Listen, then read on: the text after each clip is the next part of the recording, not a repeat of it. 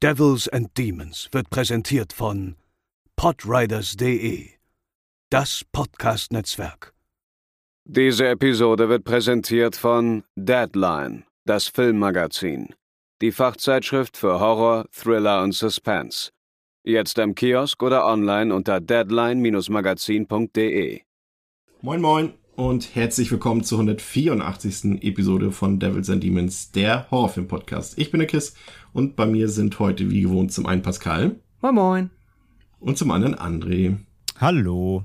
Und wir setzen heute unsere gefühlten Geisterwochen im Podcast fort. André, du hast es, glaube ich, so getauft letztes Mal in unserem internen Gespräch. Und äh, dafür haben wir uns natürlich äh, die Meisterin des übernatürlichen Spuks eingeladen. Okay, das habe ich mir jetzt ausgedacht. Äh, aber ihr kennt sie auch aus unserer fantastischen Twilight-Episode und mittlerweile auch als meine Verlobte. Herzlich willkommen, Daniela. Hallo. Und ähm, wir haben ja eigentlich das Ganze, wir hatten ja, André, du erinnerst dich für Paranormal Activity bereits eine Haushaltszusammenführung im Podcast geplant äh, mit äh, eurem Haushalt, mit Franzi und dir und mit unserem Haushalt und mit Pascals Haushalt. Aber es hat ja am Ende nicht so ganz geklappt, deswegen haben wir es jetzt mal aufgesplittet und suchen dann irgendwann nochmal eine passende Gelegenheit für eine ganz große Runde.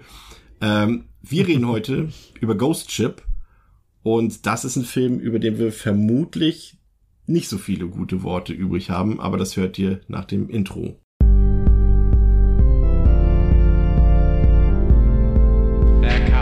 Get you, Barbara. They're coming for you.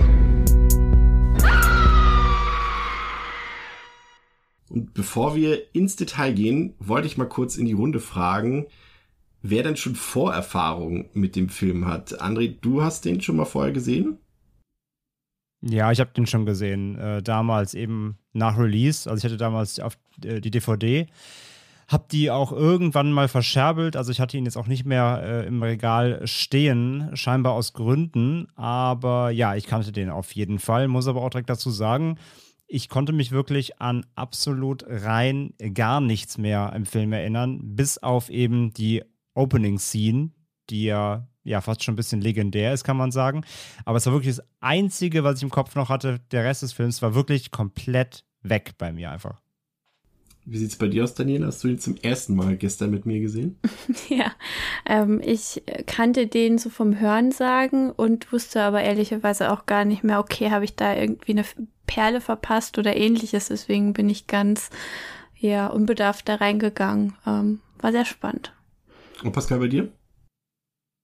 Auch einer ähm, der Filme, die ich da irgendwann in den Nullerjahren mal gesehen habe. Ähm, und ist genau wie bei André, ich habe mich äh, an die eine, an die Szene habe ich mich erinnert.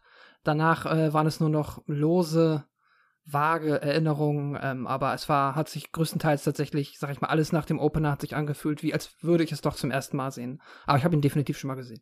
Ich glaube, wir werden heute auch herausfinden, warum das so ist, denn bei mir war es tatsächlich genauso. Ich habe ihn seit dreimal angefangen, habe dreimal die Eröffnungssequenz gesehen, bin dann jedes Mal eingeschlafen und bin dann pünktlich zur Rettung der Überlebenden am Ende wieder aufgewacht. Und ich glaube, das ist kein so großer Spoiler auf den Rest der Episode, aber ich glaube, damit haben wir vermutlich alle vier auch schon vor diesem Rewatch alle Highlights gesehen, die der Film so zu bieten hat. Ne? naja. Auf Letterboxd hat der gute Film eine Durchschnittswertung von 2,4 von 5 auf der IMDb, 5,5 von 10. Der ist freigegeben ab 18 Jahren.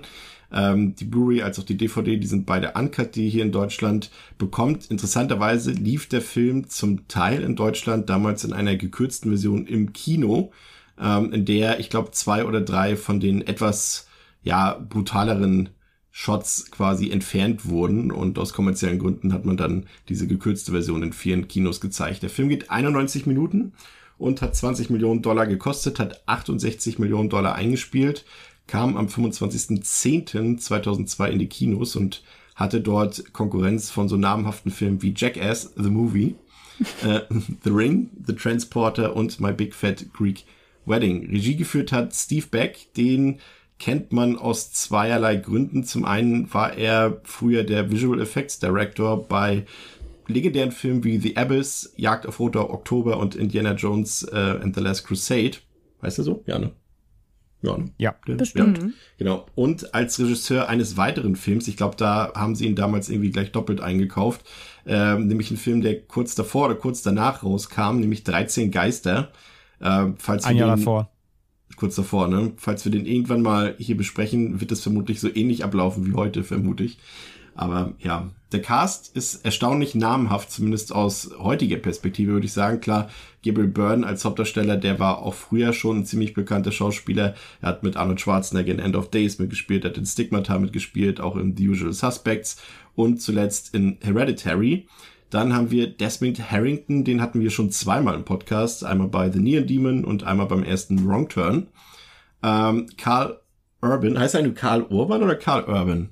Worauf einigt man sich jetzt weltweit, Daniela? Ich würde mal zur englischsprachigen Aussprache tendieren. Was, ich weiß nicht, was mein, mein, unsere anderen beiden Kollegen hier.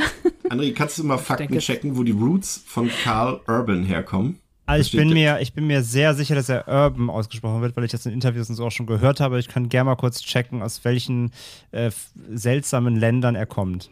Er Ja. hat halt, sein zweiter Name ist halt ja wirklich Karl-Heinz. Was Ah, witzig ja, ist. Das ist witzig. Ja, ja, ich sehe es gerade. Karl-Heinz Urban. Ja, Aber heißt ich er denke halt auch gerade Urban, das ist Keith. ja ganz klar. Also für unseren, Ja, ist aber, nee, aber ist er Keith Urban? Also ich würde ihn jetzt auch Karl Urban nennen. ja, aber Keith hat aber wahrscheinlich keine, keine, aber er wird wahrscheinlich deutsche Roots haben, auf jeden Fall. Er kommt auf jeden Fall aus Neuseeland. Wellington, er ist Neuseeländer und er, sein Vater war deutscher Immigrant. Dann ist der Familienname, also wir würden Ja. ihn jetzt hier als Karl-Heinz Urban bezeichnen, der bekannte Schauspieler aus Herr der Ringe, Star Trek und Dread. Bitte nicht. Und so bleibt er jetzt auch im Und Verlauf Xena. dieses Podcasts. ähm, ja, äh, wir haben Emily Browning dabei, äh, die dürfte vor allem bekannt sein durch ihre Hauptrolle in Zack Snyder's Sucker Punch. Ähm, Juliana Margil aus Snakes on a Plane und dem Steven Seagal-Klassiker Out for Justice. Und äh, wir haben Ron Eldert dabei, den kennt viele wahrscheinlich aus dem Film, darf ich das schon verraten? Ja doch, den wir hier bald besprechen, nämlich als Vater von Elle Fanning in Super 8. Und äh, Kriegsfilmfans kennen ihn sicherlich auch aus Black Hawk Down. Ähm, ich fand es ganz interessant, dass Robert Zemeckis den produziert hat, also das ist ja kein geringer als der Regisseur von Forrest Gump und Back to the Future. Und Joel Silver hat auch mitproduziert eine, ja, ich glaube, der hat alle großen bekannten Actionfilme, die es überhaupt gab, Ende der 80er, Anfang der 90er, mitproduziert und hat sich hier mal auch ein bisschen an Horror versucht. Und bevor wir ins Detail gehen und gnadenlos aufzählen, was an diesem Film alles schiefgelaufen ist, Pascal, was verrät der Klappentext meiner Wackelbild-DVD denn über den Inhalt von Ghost Ship? Unzensiert. Unzensiert. Horror auf hoher See. Ein Fremder verspricht Murphy, Kapitän des Bergungsschiffes Arctic Warrior, und seiner Crew reichen Gewinn, wenn sie ihm helfen, einen herrenlos treibenden Luxusliner zu bergen. Doch auf dem seit den 60er Jahren auf mysteriöse Weise verschwundenen Schiff wartet nicht nur ein unglaublicher Goldschatz, sondern auch ein tödliches Geheimnis. Als die Arctic Warrior plötzlich explodiert und die Schatzjäger feststellen müssen, dass das Wrack zu sinken droht, scheint jede Hoffnung auf ein Entkommen verloren. Willkommen an Bord des Geisterschiffs, das Erfolgsproduzent Joel Silver, bekannt aus Matrix, zu Wasser gelassen hat. Eine Schiffsreise voller Schrecken und atemberaubender Spezialeffekte erwartet sie. Ja, das können wir gleich mal auf Wahrheit oder Lüge prüfen im Verlauf dieser Episode, ob das so stimmt, was da steht. ähm, ich, Voller sag, Schrecken. ich sag mal so, fangen wir mal mit was Lobenswertem an. Das Filmposter, Daniela. Gut, ähm, ich äh, hab's mir gestern, glaube ich, kurz angeguckt, als du diese wunderschöne DVD äh, mir kurz gezeigt hast, die du vorhin so schön erwähnt hast. Und ich finde das Poster ähm, wirklich schön. Ähm, ich muss aber jetzt auch schon ein bisschen vorwegnehmen, es ist vielversprechender als der Film selbst. Es ist super atmosphärisch. Ich finde diesen äh, Totenkopfschädel innerhalb äh, des Schiffes total cool. Also damals, äh, ja, hätte ich auf jeden Fall gesagt, das wird einer, nur anhand des Posters, es wird einer der besten Filme. Ich hab, hätte riesen Erwartungen gehabt, wenn ich nur das Poster gekannt hätte. Ich weiß nicht, wie es euch geht. Ähm, hat irgendjemand von euch beiden, Pascal André, den Film Death Ship gesehen aus den 80ern? Mm, Ich Nee, nicht. nee, ich auch nicht.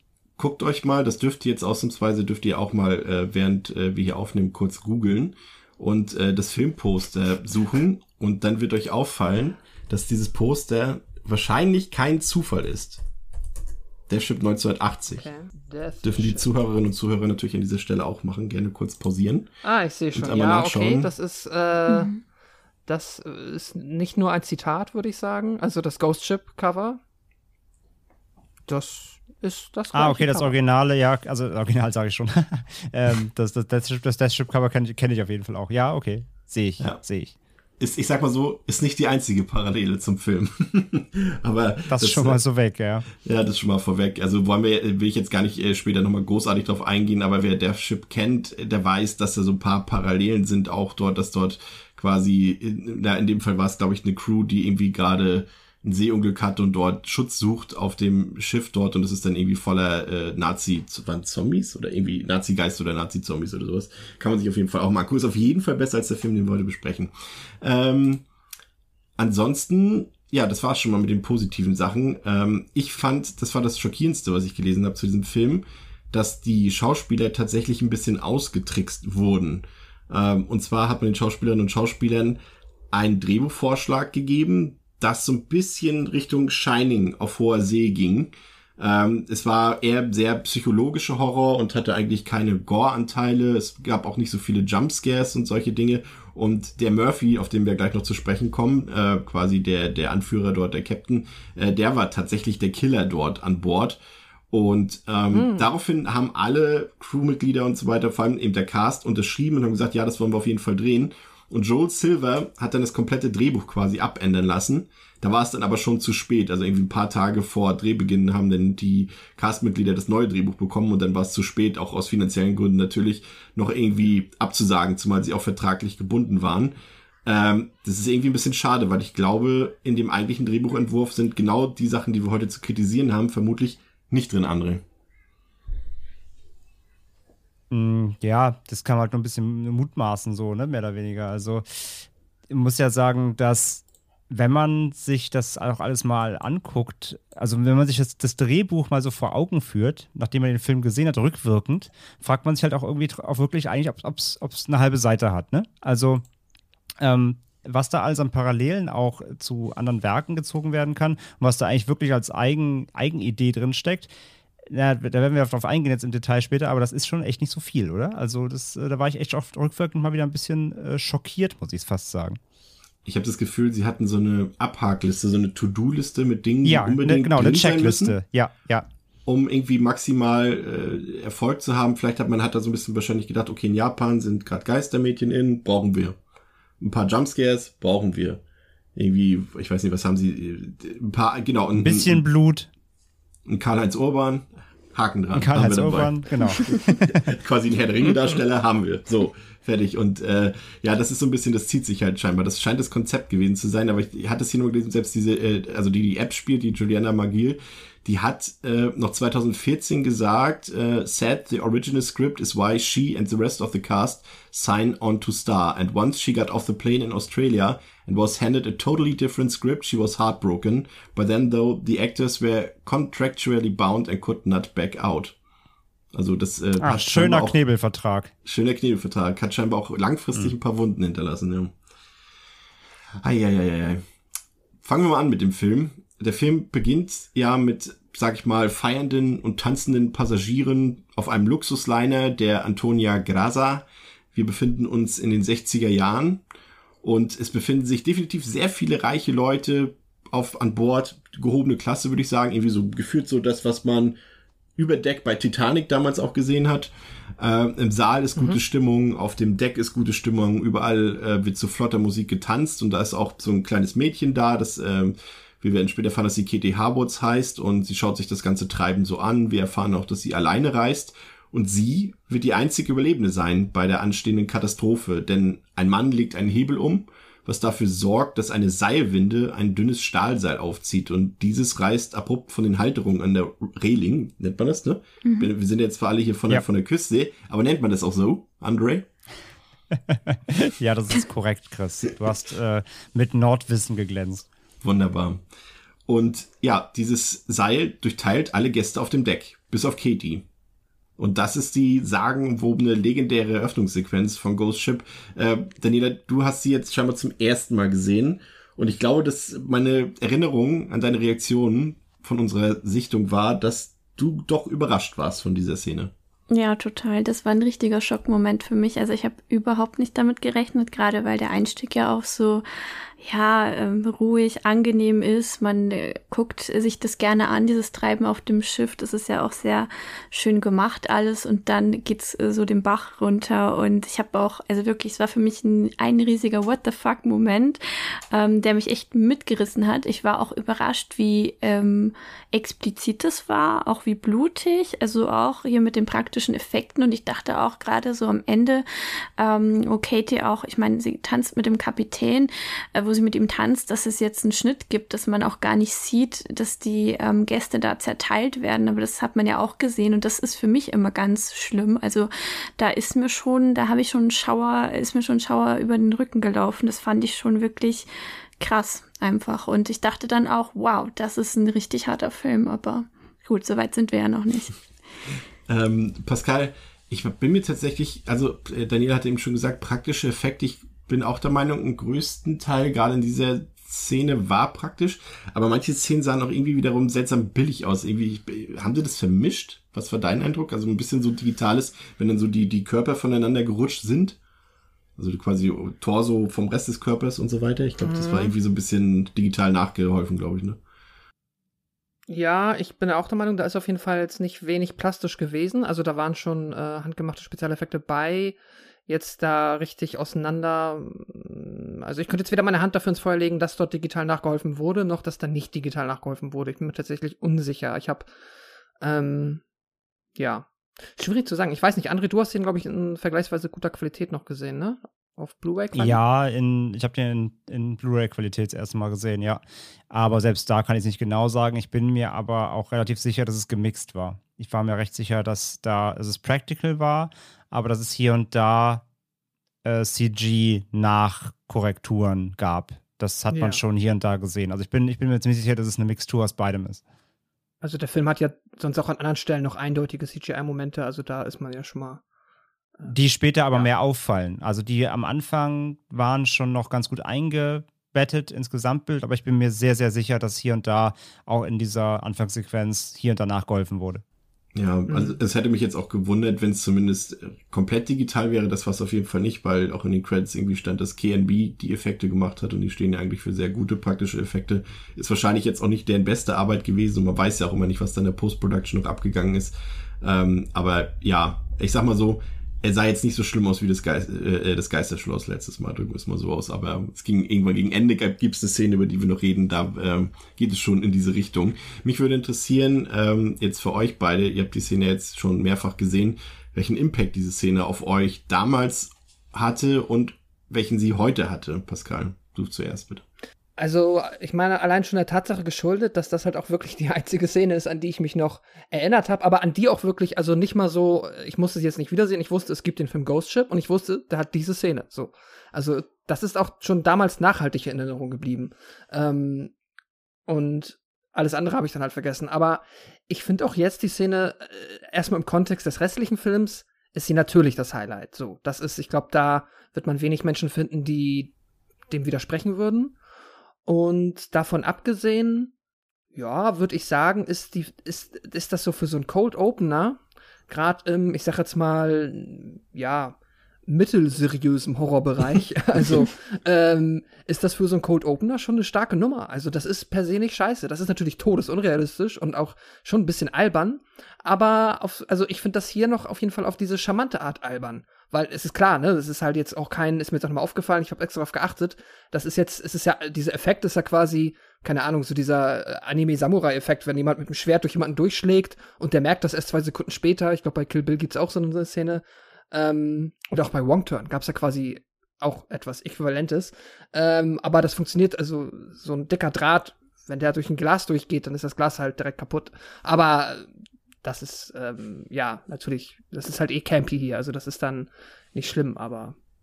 Was ja. ich, äh, was mir da noch eingefallen ist, also das, das habe ich auch gestern beim Gucken irgendwie festgestellt, das hat mir totale Final Destination Vibes gegeben, irgendwie so wie die, hm. ähm, wie, die, wie sie das so angehen, auch mit, der, mit den Kameraeinstellungen und man weiß, okay, jetzt passiert das, jetzt passiert das, jetzt passiert das und jetzt, das ist das Ergebnis. Also es hat mich sehr daran erinnert. Ich weiß nicht, ob es da noch jemandem so ging.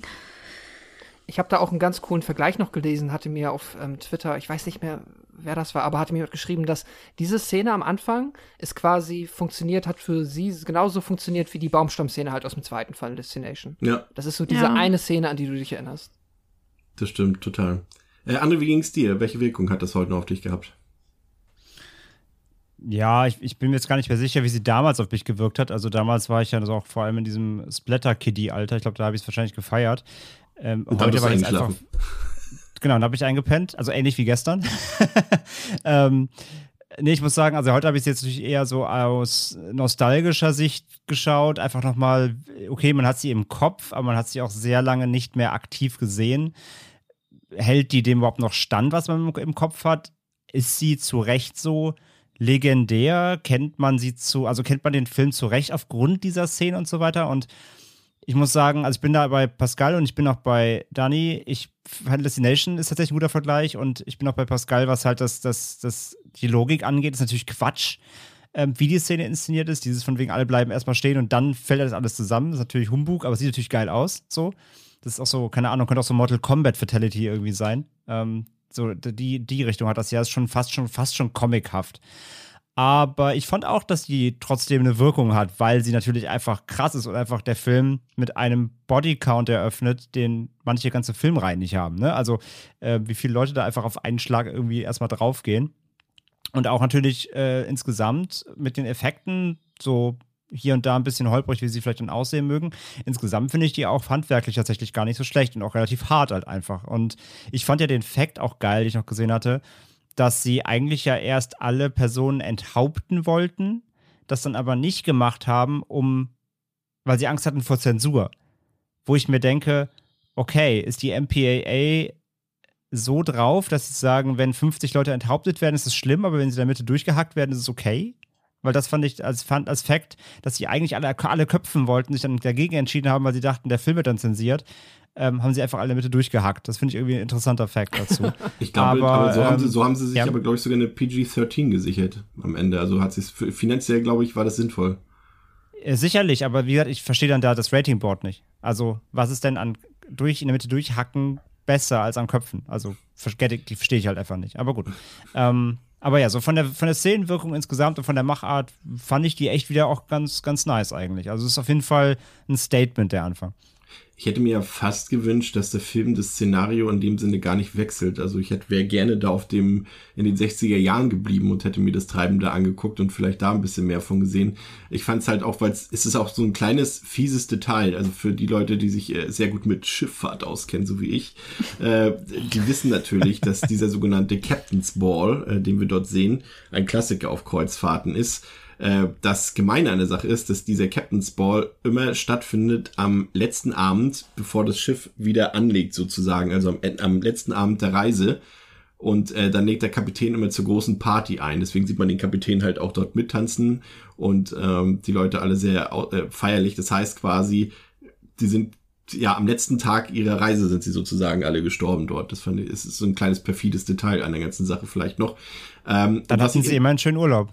Ja. Die Erinnerung Und werden sie immer muss ich bei halt sich tragen. Ja, auf jeden Fall. Außerdem muss ich auch sagen, der Anfang hat ja schon so auch ein bisschen Titanic-Vibes, ne? Total. Total, da gibt's das ja, glaube ich, auch. Da ist ja, glaube ich, auch das. Nee, da ist es nicht, so weit sind sie nicht gekommen mit dem Schiff. Soweit sind sie gekommen, genau. Ja. Ähm, ich fand es auch interessant, dass, äh, das haben wir ja schon öfter auch gehabt, dass wir uns die Frage gestellt haben, wie das hier gedreht wurde. Das hatten wir, glaube ich, auch bei Daniel Harris damals zum Beispiel mit Halloween 4 und 5 zum Beispiel, dass sie ja eben, äh, ja, gut, Daniel Harris ist ja noch deutlich jünger als Emily Browning hier zum Zeitpunkt des Drehs. Aber er ist natürlich trotzdem ein Kind und äh, sie war ja nun irgendwie auch der Mittelpunkt der Szene, in der gerade dort überall alle Torsos zerteilt wurden und irgendwelche Arme abgehackt wurden, was auch immer. Ähm, und man hat tatsächlich ihr komplett die Spezialeffekte auch gezeigt, also den kompletten Prozess, also wie jeder einzelne Spezialeffekt dort, die ganzen künstlichen Körper und die ganzen, äh, wie sagt man, äh, Puppen und sowas alles erstellt wurden, damit sie eben genau sieht, okay, das ist, haben wir jetzt erstellt, damit sie eben nicht äh, auf Lebzeit äh, traumatisiert wird. Das ist ja mal auch mal ganz interessant zu erfahren. Und leider macht der Film dann einen Cut und wir sind 40 Jahre später und beobachten das Bergungsteam The Arctic Warrior mit ihrem Captain, mit ihrem Kapitän Murphy, äh, gerade nach Beendigung ihres letzten Einsatzes in einer Bar sitzen. Und dort werden sie von einem Fremden namens Jack Ferryman uh, angesprochen, der eine interessante Sache zu vermelden hat. Er habe einem, bei einem Erkundungsflug ein herrenloses Schiff in der Beringstraße vor der Küste Alaskas gesichtet und gemeinsam will sich die Gruppe dann aufmachen, um eventuell an großen Reichtum zu kommen. Ähm, und nach einiger Zeit, also sie brechen dann auf mit ihrem kleinen äh, Boot dort, mit ihrer Arctic Warrior, und nach einiger Zeit entdecken sie eben auf hoher See die vermisste Antonia Grasa, die auch von dem Radar nicht angezeigt wurde.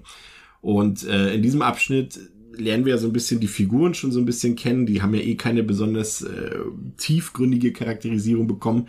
Da sind ja auch alle irgendwie so, ja, wie Andres vorhin schon gesagt hat, das musste auch noch auf den Zettel passen äh, vom Drehbuch, also auf die eine Seite, die Charakterisierung der Figuren.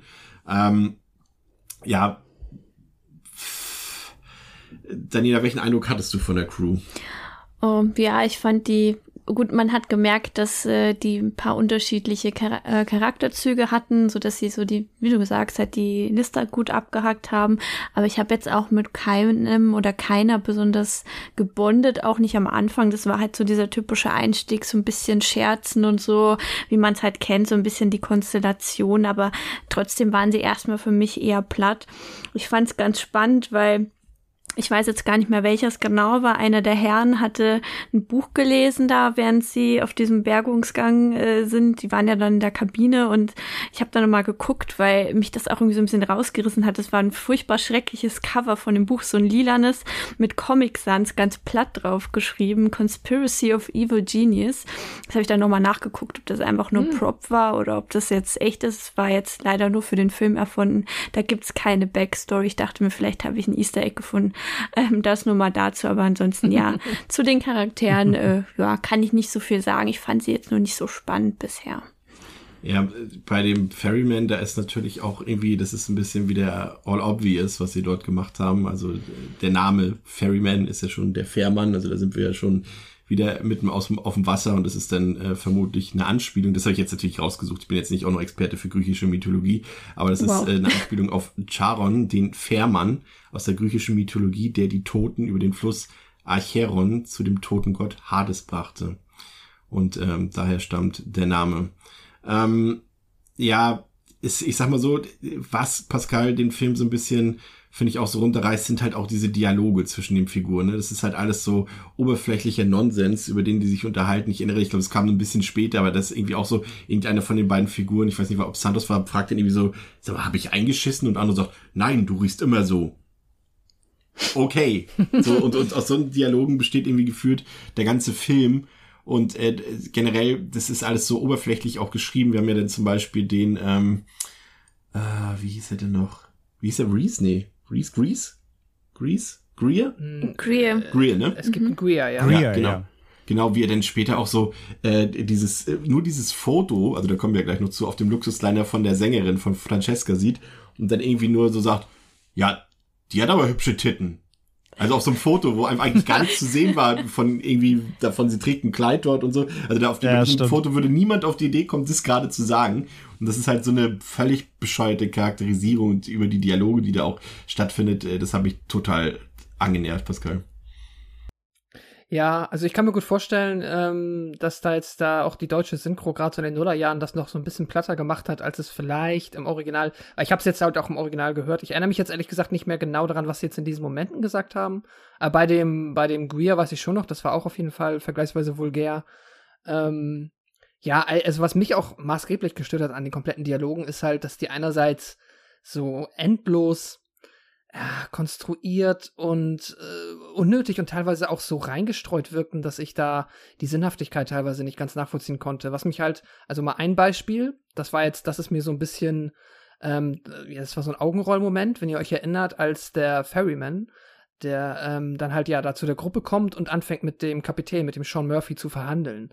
Und äh, diese Verhandlung, die fand ich schon so fürchterlich. Das ist dieses, ich möchte 20 Prozent. Ähm, nein, du bekommst 10. Dann mach ich's nicht. Ja, aber dann machen wir es nicht. Okay, dann mach ich's. das ist so, das war so richtig, richtig doof, weißt du? So, ich hab, ich hab, ich, ich saß hier und hab gesagt, sag 15. Bitte sag 15. Mach ja. einfach jetzt so den, Aber nein, dann sagte, nee, dann mach ich's nicht. Und dann schweigen. Nee, okay, ich mach's. Aber ich darf mitkommen. Nein. Aber dann sag ich euch nicht, Aber was es ist. im Nachhinein weißt Okay, du ja, du warum er mitkommen. das gemacht hat, dass er eben da relativ zügig nachgegeben hat und nicht noch weiter auf 15% Ja, das ist halt, verhandelt hat. ah, das ist, das ist aber leider noch so ein, er, erstmal hat er sich, er hat ja nicht sofort zugesagt, so. Das ist halt auch nochmal so ein Logikloch, da können wir später nochmal drauf kommen, weil, naja, okay, aber da können wir später noch drüber reden, das ist eh nochmal fragwürdig. Und dann ist mir noch eingefallen, wieder mit dem Ferryman, wenn ihr euch erinnert, da, wenn, er als erstes darf er ja nicht mit an Bord, er darf ja die nicht mit borden und muss mit dem Greer erstmal an Bord des Rettungsschiffes bleiben und dann gibt's so eine Szene, wo der Greer ihn irgendwie dreimal anschreit, dass er sich hinsetzen soll. Und der hört nicht zu und steht da einfach nur so. Und ich denke mir, hä?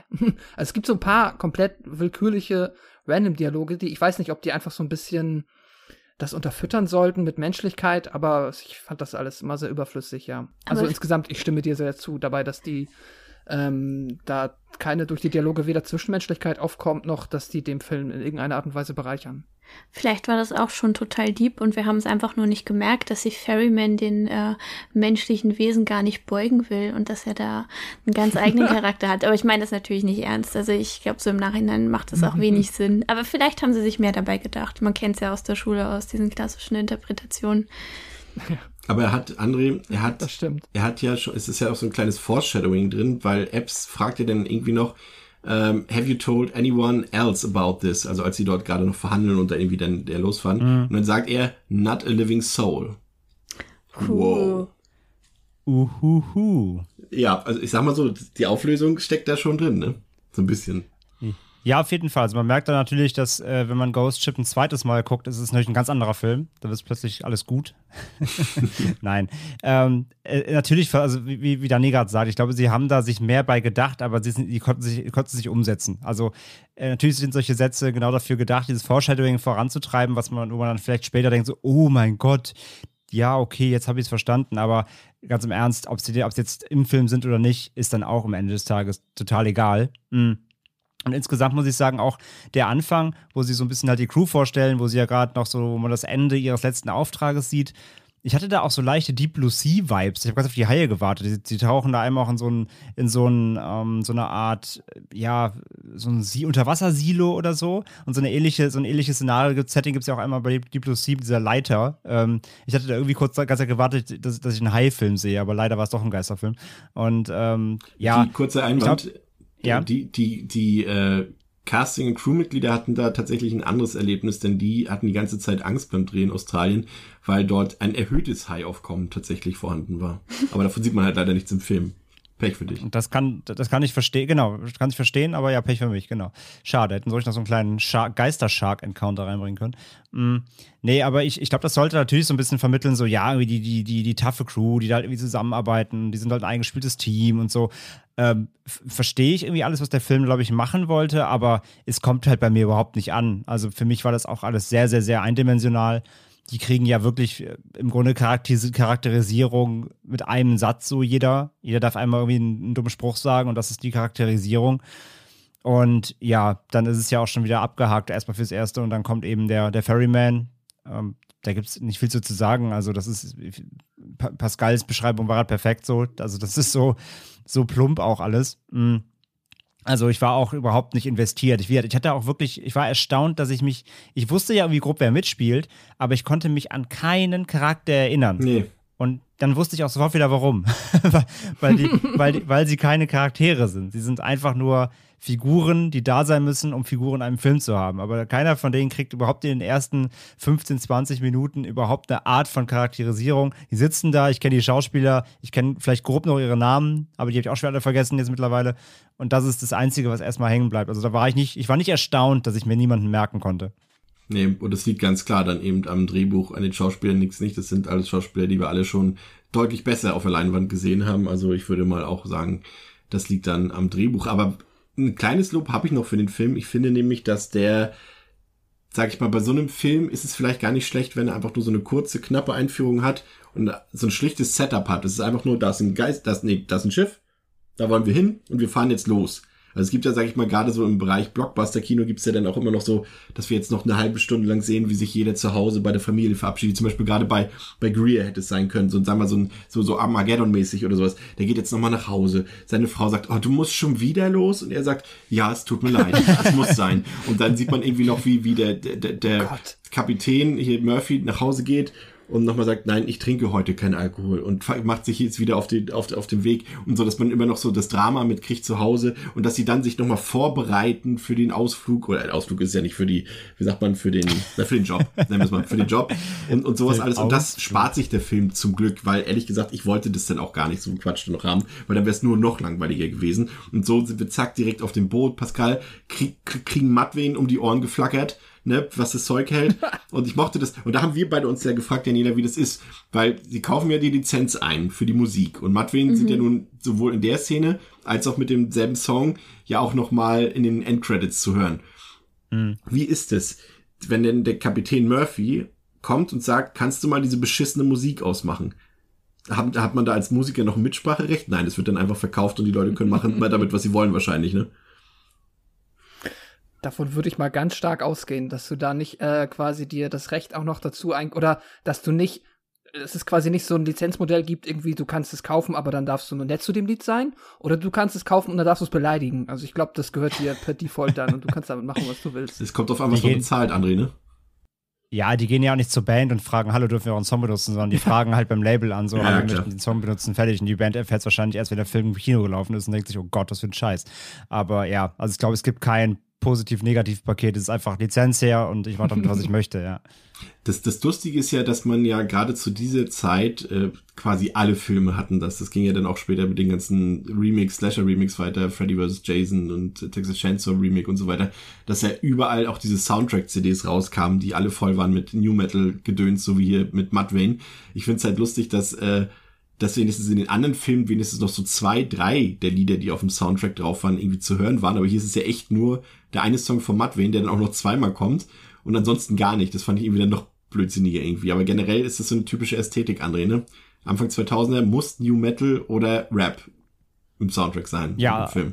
Genau, also beides quasi. Ja, ja, Ja. genau. Also dieses, ähm, da gab es ja so eine, auch wahrscheinlich wie beim, wie beim, wie beim Drehbuch, beim Skript, gab es so eine Checkliste, was kommt gerade an bei den coolen Kids. Und Limp Bizkit äh, können wir uns nicht leisten, nehmen wir Mudvayne. Genau. Blink 182, auch zu teuer, nehmen wir Mudvayne. Ähm, nee, also absolut. Das, das ist so richtig äh, klassischer Anfang 2000er Score, der da gewählt wurde. Und ähm, ja, wie gesagt, soll, sollte, glaube ich, so ein bisschen auch mitwirken und die entsprechende Zielgruppe so ein bisschen mit abholen, die der Film ansprechen könnte. Oh, ist irgendwas mit Horror? Ja, da passt bestimmt hier so Metal-Sachen, äh, die, die, die gucken doch all sowas. Ich glaube, da wurde es einfach so Zielgruppenanalyse, MTV-Style rein damit. Und ja, da gibt ja sehr, sehr viele Beispiele der, dieser Ära, wo solche, äh, solche Musikgenres im Film vorkommen, egal ob sie passen oder nicht. Die ähm, Schauspielerin von, von Apps und von, ähm, wie ist denn jetzt noch, ähm, von Eldert, Katie Howard? Achso, nee. Ähm, das war. Ah ja, Dodge heißt der, genau, der Blonde. Ähm, die, die, die Schauspieler waren tatsächlich, also Juliana Mar ich weiß immer noch nicht, wie sie heißt. Mar kann mir da mal einer helfen? Mar also, das sieht so spanisch aus, Margil, würde ich sagen, aber sie könnte auch Margilis? Mar also Englisch kann ich das nicht aussprechen. Ersten Variante bleiben, die klingt sehr. Ja, die klingt Schön, gekonnt, ne? ja. Bis wieder irgendjemand auf Instagram schreibt, nee, das stimmt gar nicht. Ähm, Also sie ist Amerikanerin, aber ich weiß nicht. Also der, ja, der aber, Name könnte auch, aber wie, man, Margilis. Margilis. Ma- Ma- Ma- Margulies. Margulies, Oder, Margulies. Oder, oder sie ist. Margulies. Oder sie, oder, sie ist, oder sie ist Französin und Mar wir Sieht da- klingt am schönsten. Juliana. Und das war's. Ne, wir, äh, André, wir, haben, wir haben uns jetzt gleich auf, auf Julian nach. Wie hast du es genannt? Juliana Marjulie. Ja, okay. Und Ron Eldar. Nein, sie ist, sie, ist, sie ist Amerikanerin. Ich weiß aber Ja. auch nicht, wie man es ausspricht. Ja, es hat ja nicht viel mit dem Namen. Ja, egal. Machen wir Fass auf. Jedenfalls, äh, sie und, und Ron Eldard, äh, die waren tatsächlich von 1991 bis 2003 ein Paar, also auch während des Drehs. Oha. Haben sich aber, und das ist der Fluch des Geisterschiffs, ein Jahr danach getrennt. Ah, Moment, Moment, ich könnte recht haben. Kurzer Einwand. Sie ist Sie ist die Tochter einer geboren. Balletttänzerin und ist äh, komplett in Paris aufgewachsen. Ja, dann ist es äh, jetzt, du als Franz äh, nee, Spanisch Vielleicht, Ja. vielleicht habe ich sogar recht. Margulie. Marjulie. Marjulie nennen wir sie jetzt. Hast du auch gesagt, ne? Das ist vollkommen richtig. Ja, und wir, wir werden es jetzt nicht mehr wiederholen für den Rest des Podcasts. Wir haben uns jetzt äh, darauf festgelegt. Solange wir bei Karl-Heinz Urban bleiben. Genau, was wir heute alles lernen hier, das ist ja hervorragend. Pascal ist nur entgeistert, denkt so, lass doch meine englischen Namen. habe ich gerade einen, hab ich gerade einen Schlaganfall oder habt ihr gerade 20 Mal Juliana mal Julie gesagt? Ähm, ja, die Crew geht an Bord dieses Luxusliners, dieses ja ziemlich äh, verwesten, hätte ich beinahe gesagt, Luxusliners. äh, und schon die ersten Schritte dort verheißen nichts Gutes. Epps sieht äh, dort während eines beinahe Unglücks ein kleines Mädchen. Wir als Zuschauer wissen natürlich schon, dass das Geister-Katie ist. Und zudem wird rasch klar, dass das imposante Schiff ein großes Leck hat und bald sinken wird, denn der Maschinenraum, der steht bereits unter Wasser und ist nicht mehr nutzbar. Und bei der aktuellen Strömung, verbunden mit dem eingeschlagenen Kurs, dürfte das Schiff zudem auf einem Riff landen und dann ohnehin sinken. Das heißt, man hat kaum noch Zeit. Und am nächsten Tag gibt es aber zunächst erstmal deutlich bessere Nachrichten, denn die Truppe findet in einem Laderaum ja ziemlich viele Kisten voller wertvoller Goldbarren. Und das würde natürlich als Ausbeute natürlich locker reichen. Also nimmt man auch so ein bisschen Abstand von der Idee, das Schiff mitzuschleppen. Das fanden wir ja eh ein bisschen seltsam, Daniela, wie sie Ja. jetzt mit diesem kleinen Kutter irgendwie das Schiff ziehen wollten.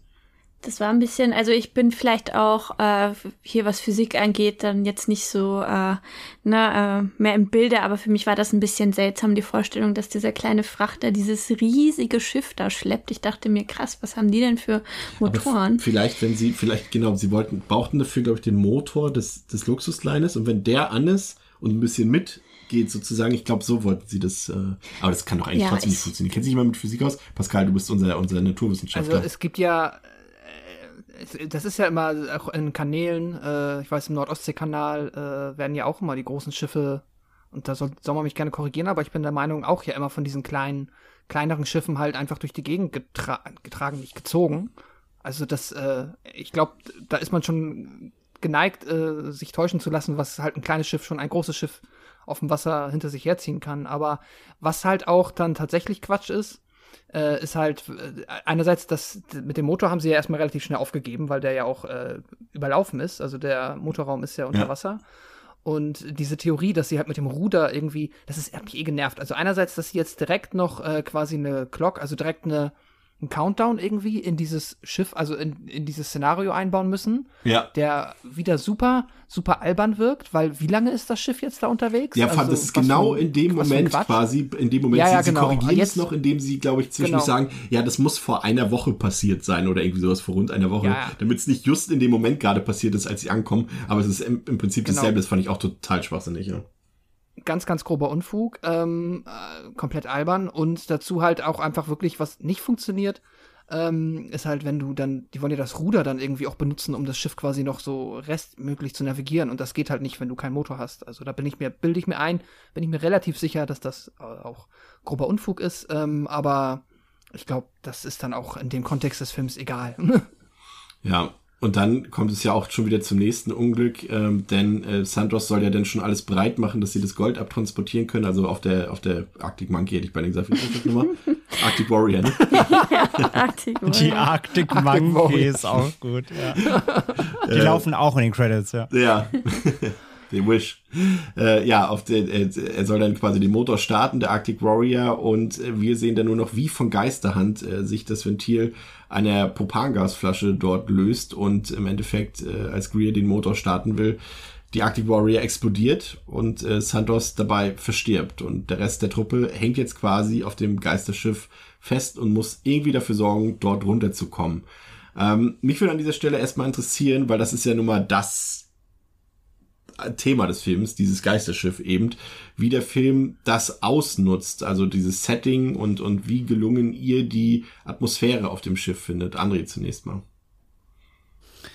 Ich muss ja sagen, als wo ich ihn auch in HD gesehen habe, also die alte DVD hat jetzt auch nicht das beste Bild ja gehabt. Ähm, ich muss ja sagen, der Film ist gar nicht so hässlich eigentlich. Also der, ich finde so, äh, die Ausstattung des Schiffs generell und so ist eigentlich echt ganz okay tatsächlich. Ich fand den, ich fand den da von der Bildsprache her, auch diese langen Flure, wenn man da mal sowas sieht, irgendwie, das fand ich eigentlich alles ganz, ganz okay tatsächlich. Da war ich doch überrascht. Ähm, also auch gerade die Opening-Sequenz haben wir ja schon gesagt, dass die eigentlich also von den Kostümen und so weiter alles ganz gut ausgestattet ist. Also da merkt man ja schon, dass da so ein bisschen Budget hinterher schon war. Mm, so ist es ja nicht.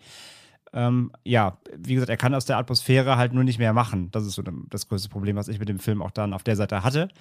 Aber so rein von der Ausstattung her und äh, so wie, wie es auf dem Schiff irgendwie so das Look and Feel des Schiffs, das fand ich eigentlich gar nicht so schlecht. Ja, ich als äh, Kreuzfahrtexperte kann dann nur sagen, dass es nicht so ganz authentisch ist, denn ähm, dort äh, gab es zahlreiche runde Aquarien dort, die dort ausgestellt waren ähm, auf dem Schiff, dort in den Räumen. Aber diese Technologie, die gab es in den 60er Jahren noch gar nicht. Big Fail an dieser Stelle. Daniela, wie empfandest du die Atmosphäre?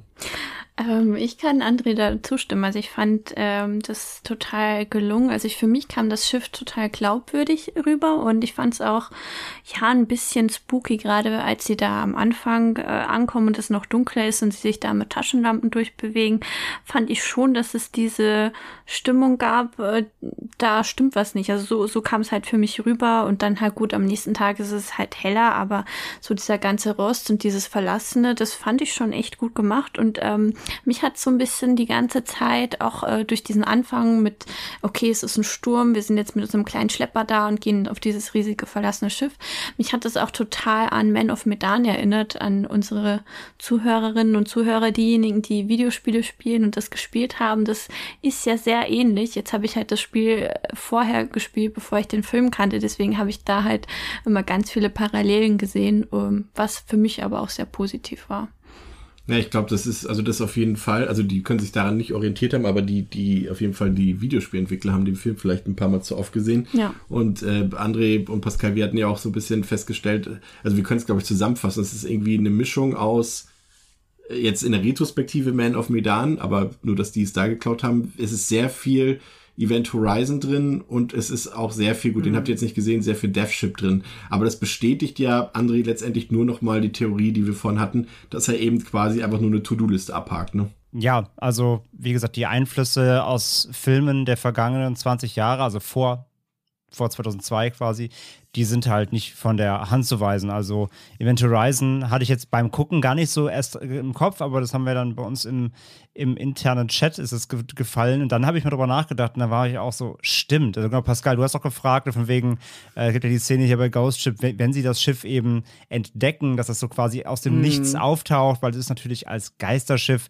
taucht es ja nicht auf ihrem Radar auf, klar, natürlich, völlig logisch und äh, recht ähnlich entdeckten, entdecken sie ja auch im Film die Event Horizon selbst, die auch plötzlich so aus diesem dunklen Nebel quasi, aus dem, aus dem mhm. Solarnebel auftaucht. Ähm, da gibt es diverse Szenen, die so ein bisschen daran erinnern, einfach natürlich so ein verlassenes Schiff finden, ob es jetzt ein Raumschiff ist oder ein richtiges Schiff, ähm, ist natürlich auch dann mal egal. Rein vom Ablauf her des Szenarios ähm, ja, da gibt es sehr viele Parallelen, die man definitiv da erkennen kann, aber eben auch wirklich im Detail gibt es hier und da Szenen, die sehr stark ähm, da an, an Event Horizon erinnern. Und wie gesagt, Deathship kenne ich nicht, aber ich meine, wenn das Plakat schon so offensichtlich ist, dann glaube ich, haben sie da auch ein paar Mal zu viel hingeguckt vielleicht. Ja, und vor allem auch das, was, was das Schiff letztendlich ja mit den einzelnen Charakteren macht, das ist ja auch, äh, ob es nun, wie gesagt, wie du schon sagst, Raumschiff oder ein Geisterschiff ist, wie auch immer, äh, das ist ja auch dasselbe bei, bei Ghost Ship und bei Event Horizon, nur dass das Ghost Ship irgendwie nie zu Ende bringt, aber darauf kommen wir gleich nochmal zu sprechen, dass er das irgendwie nur anteast, das Ganze. Ähm, ich fand's irgendwie tatsächlich, also ich gebe euch da ehrlich gesagt nicht so wirklich recht. Also ich habe mir die Frage gestellt, also Chef als Setting ist erstmal cool, das haben wir nicht so oft. Gerade auch im Horrorfilm gibt es das wirklich nicht oft. Aber ich habe mir die Frage gestellt, wie kann das funktionieren? Und dabei war für mich am wichtigsten die Umsetzung. Das Schiff darf quasi sich im Film für mich nicht anfühlen ähm, wie ein Gebäude. Also, ob, also man muss eindeutig erkennen können ja. und das muss auch so genutzt werden, dass es ein Schiff ist. Aber sie sind quasi fast nie an Deck also das fast gar, es gibt, es, es ja. gibt, glaube ich, keine einzige Szene an Deck. Ähm, es gibt, glaube ich, fünf Minuten, die in irgendeinem Maschinenraum spielen. Ansonsten könnte das auch irgendwie äh, ein Gebäude sein, was seit 30 Jahren runtergeranzt ist, nur was eben aus Metallplatten besteht und vielleicht nicht aus Beton. Und das macht der Film für mich sehr schlecht. Und ich würde, und ich finde auch, der Film war viel zu hell abgefilmt irgendwie. Also für mich kam da, kommen wir ja gleich nochmal ein bisschen drauf zu sprechen, ob der Film nun in irgendeiner Weise gruselig ist oder nicht. Aber rein aus der Optik, dem konnte ich da nichts ähm, entziehen. Pascal, du wolltest mir schon zustimmen, hoffe ich. ja, ja, genau. Das muss ich tatsächlich sagen, weil ich hatte genau das gleiche Problem. Das ist nämlich, ähm, was mir gefehlt hat, war auf der einen Seite halt wirklich die Schiffsatmosphäre. Und ich glaube, da im Detail ist es einerseits das, was du gesagt hast, dass die Figuren sich quasi nie an Deck befinden. Und das ist für mich, denke ich, schon sehr wichtig. Und mir haben auch so ein bisschen die, die großen Bilder gefehlt. Also im Sinne von, dass du mal von einfach zwischendrin von außen auf dieses Schiff guckst und dann einfach den weiten Ozean im Horizont siehst und wie weit das quasi alles entfernt ist. Da hat mir irgendwie, hat der Film da für mich diese, auch dieses abgeschottete quasi im, irgendwo im Nirgendwo ähm, nicht vernünftig rübergebracht. Plus, es ist halt, wie du sagst, es ist immer drin. Es ist auch immer klein. Das ist natürlich einerseits, klar, du hast durchaus hier und da schon mal so, ein, so eine gewisse klaustrophobische enge Stimmung drin, aber die wird für mich irgendwie nie aufgelöst. Also das bedeutet, es ist, mir fehlt dann mal irgendwie jetzt wieder, wenn ich an Shining denke, irgendwie so ein riesiger Raum und das müsste es ja eigentlich an so einem Luxuskreuzfahrtschiff irgendwie auch geben. Es gibt auch hier zum Beispiel, ähm, es gibt ja ein, äh, so ein Festsaal, wo dann auch zum Beispiel der Greer dann mit der äh, mit der Geisterdame dann später hofiert. Mhm. Aber das ist auch so Kurz Einwand, ja. äh, für diejenigen, die Man of Medan gespielt haben, äh, André, du erinnerst dich dann wahrscheinlich auch, gerade diese Szene mit dem Ballsaal haben sie ja fast eins zu eins kopiert. Dass sich dann ja, auch Sachen verändern dadurch. An die muss ich auch denken, ja, ja, ja. ja. Es ist witzig, weil das Spiel habe ich nicht gespielt. Und jetzt muss ich hier, weil du hast am Anfang mal erwähnt, dass äh, das ursprüngliche Drehbuch so ein bisschen Shining-eske äh, Bezüge hatte. Und bei dieser Szene musste ich jetzt halt tatsächlich, wenn ich den Film gesehen habe, ohne das zu wissen, ein bisschen an Shining denken, aber einfach nur, weil es halt irgendwie so die Parallele zu der, ähm, ja, zu dem Ballraum ähm, im Overlook Hotel irgendwie ist, nur dass es halt hier 20 mal schlechter ist, leider. Ähm, und ja, es ist schade. Dass, ähm, deswegen, ich, bei den Kritikpunkten bin ich voll bei dir. Ich finde auch, trotzdem, was André sagt, klar, das sieht irgendwie so von der Ausstattung, das ist jetzt nicht super billig, das sieht nicht mega schrottig aus, aber ich habe auch mal das Gefühl, die laufen da einfach so durch Häuser und das ähm, zerstört das dann ein bisschen für mich. Pl ähm, genau. Und was ich noch sagen wollte, noch ähm, nur noch mal bei Event Horizon, ähm, das ist halt wirklich ganz witzig, weil es ist einerseits das, was du meintest, André, dass ähm, was ich erwähnt hatte, dass da das Schiff da aus dem Nichts auftaucht. Und dann habe ich noch, aber Disclaimer, das ist nicht mir aufgefallen, das habe ich dann noch mal in der Review gelesen, ähm, sind noch zwei ähm, vergleichsweise offensichtliche Inspirationen. Die Tatsache, dass halt das Rettungsschiff explodiert, wo auch genau eine Person bei stirbt. Das ist eins zu eins. Und in beiden Filmen gibt es ein Crewmitglied, das von einem Geist in einen Fahrstuhl, Fahrstuhlschacht Stimmt. geschmissen wird. Also nicht geschmissen, aber gelockt wird. Ja. Das passiert auch in beiden Filmen eins zu eins. Und da kann man schon sagen, ist so, ah, vielleicht kein Zufall mehr. Ist jetzt ja auch nicht unbedingt, ne, besser äh, gut geklaut als schlecht gemacht, aber ist es gut geklaut oder ist es schlecht geklaut? Wer weiß. Naja, oder halt schlecht geklaut und schlecht gemacht. genau, genau. Nochmal kurz zur Atmosphäre, also wo ihr das gerade gesagt habt, äh, Chris und Pascal, also ich äh, jetzt so im Nachhinein äh, finde ich, macht das total Sinn, was ihr sagt. Da ist auf jeden Fall noch Luft nach oben gewesen. Ähm, nichtsdestotrotz hat es mich doch, also als ich den gestern geguckt habe, fand ich dann doch das äh, sehr, sehr gut gemacht. Also für mich war das Schiff ähm, völlig, also hat so die Stimmung rübergebracht. Was mir noch aufgefallen ist, was ich vorhin vergessen habe zu sagen, ist, dass ich den Sound auch ganz gut fand. Also da, das fand ich sehr immersiv. Da gab es so die ein oder anderen Szenen, die ein bisschen geknatscht und so. Also da kann ich auch nichts dran aussetzt. Ich weiß nicht, ob euch das jetzt besonders positiv aufgefallen ist. So für mich war das sehr überzeugend. Also auch, vielleicht liegt es auch am Surround Sound, aber ich fand das ganz gut. Also es hat nicht so sehr geknallt wie beim Geisterschloss letzte Woche, wo ich mich so erschreckt habe, falls du hier das als yeah. einfach nur dieses, ne, wir erinnern uns an das, äh, an das ähm, Feuer im, im Kamin dort im Geisterschloss. Das war ja mein, mein größter Jumpscare mhm. der letzten zehn Jahre. ähm, ja, bei mir, bei mir halt nochmal als Atmosphäre jetzt auch, ähm, wie gesagt, ich bleibe auch dabei insgesamt gesehen, neben, neben dem, dem Opening, die Atmosphäre einfach oder das, das Setting an sich, trotzdem hat mir, also hat für mich im Film am besten funktioniert. Ich sage ja, wo bei mir der Kritikpunkt ist rein, reinkommt, ist eben einfach, was der Film damit macht. Nämlich, wenn es dann eben, ich weiß nicht, ob wir da mal genau darauf eingehen wollten, ich denke ja schon dann später, nur aber schon mal vorgegriffen, kurz mit einem Satz der Film schafft es aber nicht aus der Atmosphäre, mich, mich, mich mit der Atmosphäre irgendwie zu berühren. Ja, sei es jetzt irgendwie zu schockieren, zu gruseln, das und so weiter. Aber da kommen ja. wir gleich noch drauf, so auf den Gruselfaktor an sich. Aber das meine ich halt. So grundlegend, das Setting hat mir gefallen und ich sage ja, es sieht auch alles gar nicht so, so billig aus, sage ich mal. Es hat ein ganz, es hat ein ganz, ganz okayes Production Value. Aber was es aus, aus der Atmosphäre macht, der Film, das hat für mich nicht funktioniert. Aber dann dazu gleich mehr. Ich fand auch, was der Film so ein bisschen vernachlässigt, ähm, das wundert mich eigentlich bei einem amerikanischen Film, die ja sonst eigentlich immer alles ähm, sehr erklären. Ähm, fand ich tatsächlich so ein bisschen das Gefühl für die Örtlichkeit. Also es wird ja gesagt, dass es da in der Beringstraße ist, ähm, das Schiff. Aber wenn du jetzt als Zuschauer dich jetzt wirklich gar nicht auskennst mit Geografie, dann äh, weißt du auch nicht, wo auf der Erde wir uns da gerade irgendwo befinden. Und wenn man sich das dann eben doch mal anguckt, also es ist ja quasi dieser, dieser, ja, Teil des, des Meeres, der quasi zwischen ähm, ähm, Alaska und, und Sibirien, also, so, also Russland ist sozusagen. Und das mhm. ist jetzt ja nicht so viel Wasser, was dazwischen ist. Und das wirkt, wenn man sich das Bild anguckt, jetzt nicht mehr so spektakulär, wie es vielleicht der Film einem vermitteln will. Also ganz ehrlich, das sieht eher so aus, wir fahren da eine Stunde hin, dann sind wir da. Und die Rettung wäre auch nur eine Stunde entfernt. Also das macht das Ganze irgendwie auch noch ein bisschen weniger bedrohlich, als es äh, dort so ein bisschen verkauft wird, Pascal. Fand ich zumindest. Ja, auf jeden Fall. Ähm, das ist halt, ja, das ist halt das Problem, was ich da auch sehe, dass der Film einem halt irgendwie nicht, nicht vernünftig ähm, das alles mal so in Relation setzt. Also, oder, naja, sagen wir mal, es ist vielleicht nicht ein super Problem, weil ich jetzt jetzt auch nicht wissen müssen, wo das genau ist, aber da hat er vielleicht ein bisschen was liegen lassen. Also, ich glaube schon, dass ich noch ein bisschen mehr diese, wir sind irgendwo auf einsamer hoher Seeatmosphäre bekommen hätte, wenn ich halt ja, also ne, wie, wie bei äh, Jaws, wenn du da einfach mal irgendwie dann da an Deck irgendwie übers Meer schippern siehst und du so ein bisschen mehr von der Umgebung mitbekommst. Vor allem, sie sagen ja auch Ahnung, noch irgendwann. Karte auspacken. Sie sagen ja auch noch irgendwann, äh, ja, wenn wir das Schiff jetzt mit, mitnehmen müssten, dann würden wir noch zwei Wochen auf hoher See sein. Aber was heißt das jetzt? Also, das zwei Wochen weiß ich so. trotzdem nicht, wie weit das jetzt wäre. Und wenn ich mir das Bild angucke, die Landkarte, dann kann es ja sein, dass sie nur mit einem kmh sozusagen, oder mit, sagen wir, mit einem, mit einem Knoten vorwärts kommen. Ja, ach, keine Ahnung. Ich, ich habe auch, aber auch da nochmal Disclaimer, das ist jetzt nicht auf meinem Mist gewachsen, aber ähm, auch, was ich dazu gelesen habe, ist auch diese ähm, was sie immer wieder wiederholen. Das ist quasi, wenn wir das Schiff hier gefunden haben, auf diesen internationalen Gewässern, dann ist das alles quasi ähm, Finders Keepers. Bedeutet, äh, wer es gefunden hat, dem gehört's und der kann damit machen, was er will. Und das ist quasi jetzt sein Eigentum. Ich habe es angefasst, es ist meins so. Ähm, und so einfach ist es dann wohl, und würde mich auch überraschen, wenn es so wäre, aber so einfach ist es wahrscheinlich nicht. Auch hier darf man mich gerne korrigieren, aber ähm, von allem, was ich jetzt gelesen habe, ist es nicht so trivial. Im Sinne von, ich habe auf internationalen Gewässern ein Schiff gefunden, wo gerade niemand drauf ist, meins.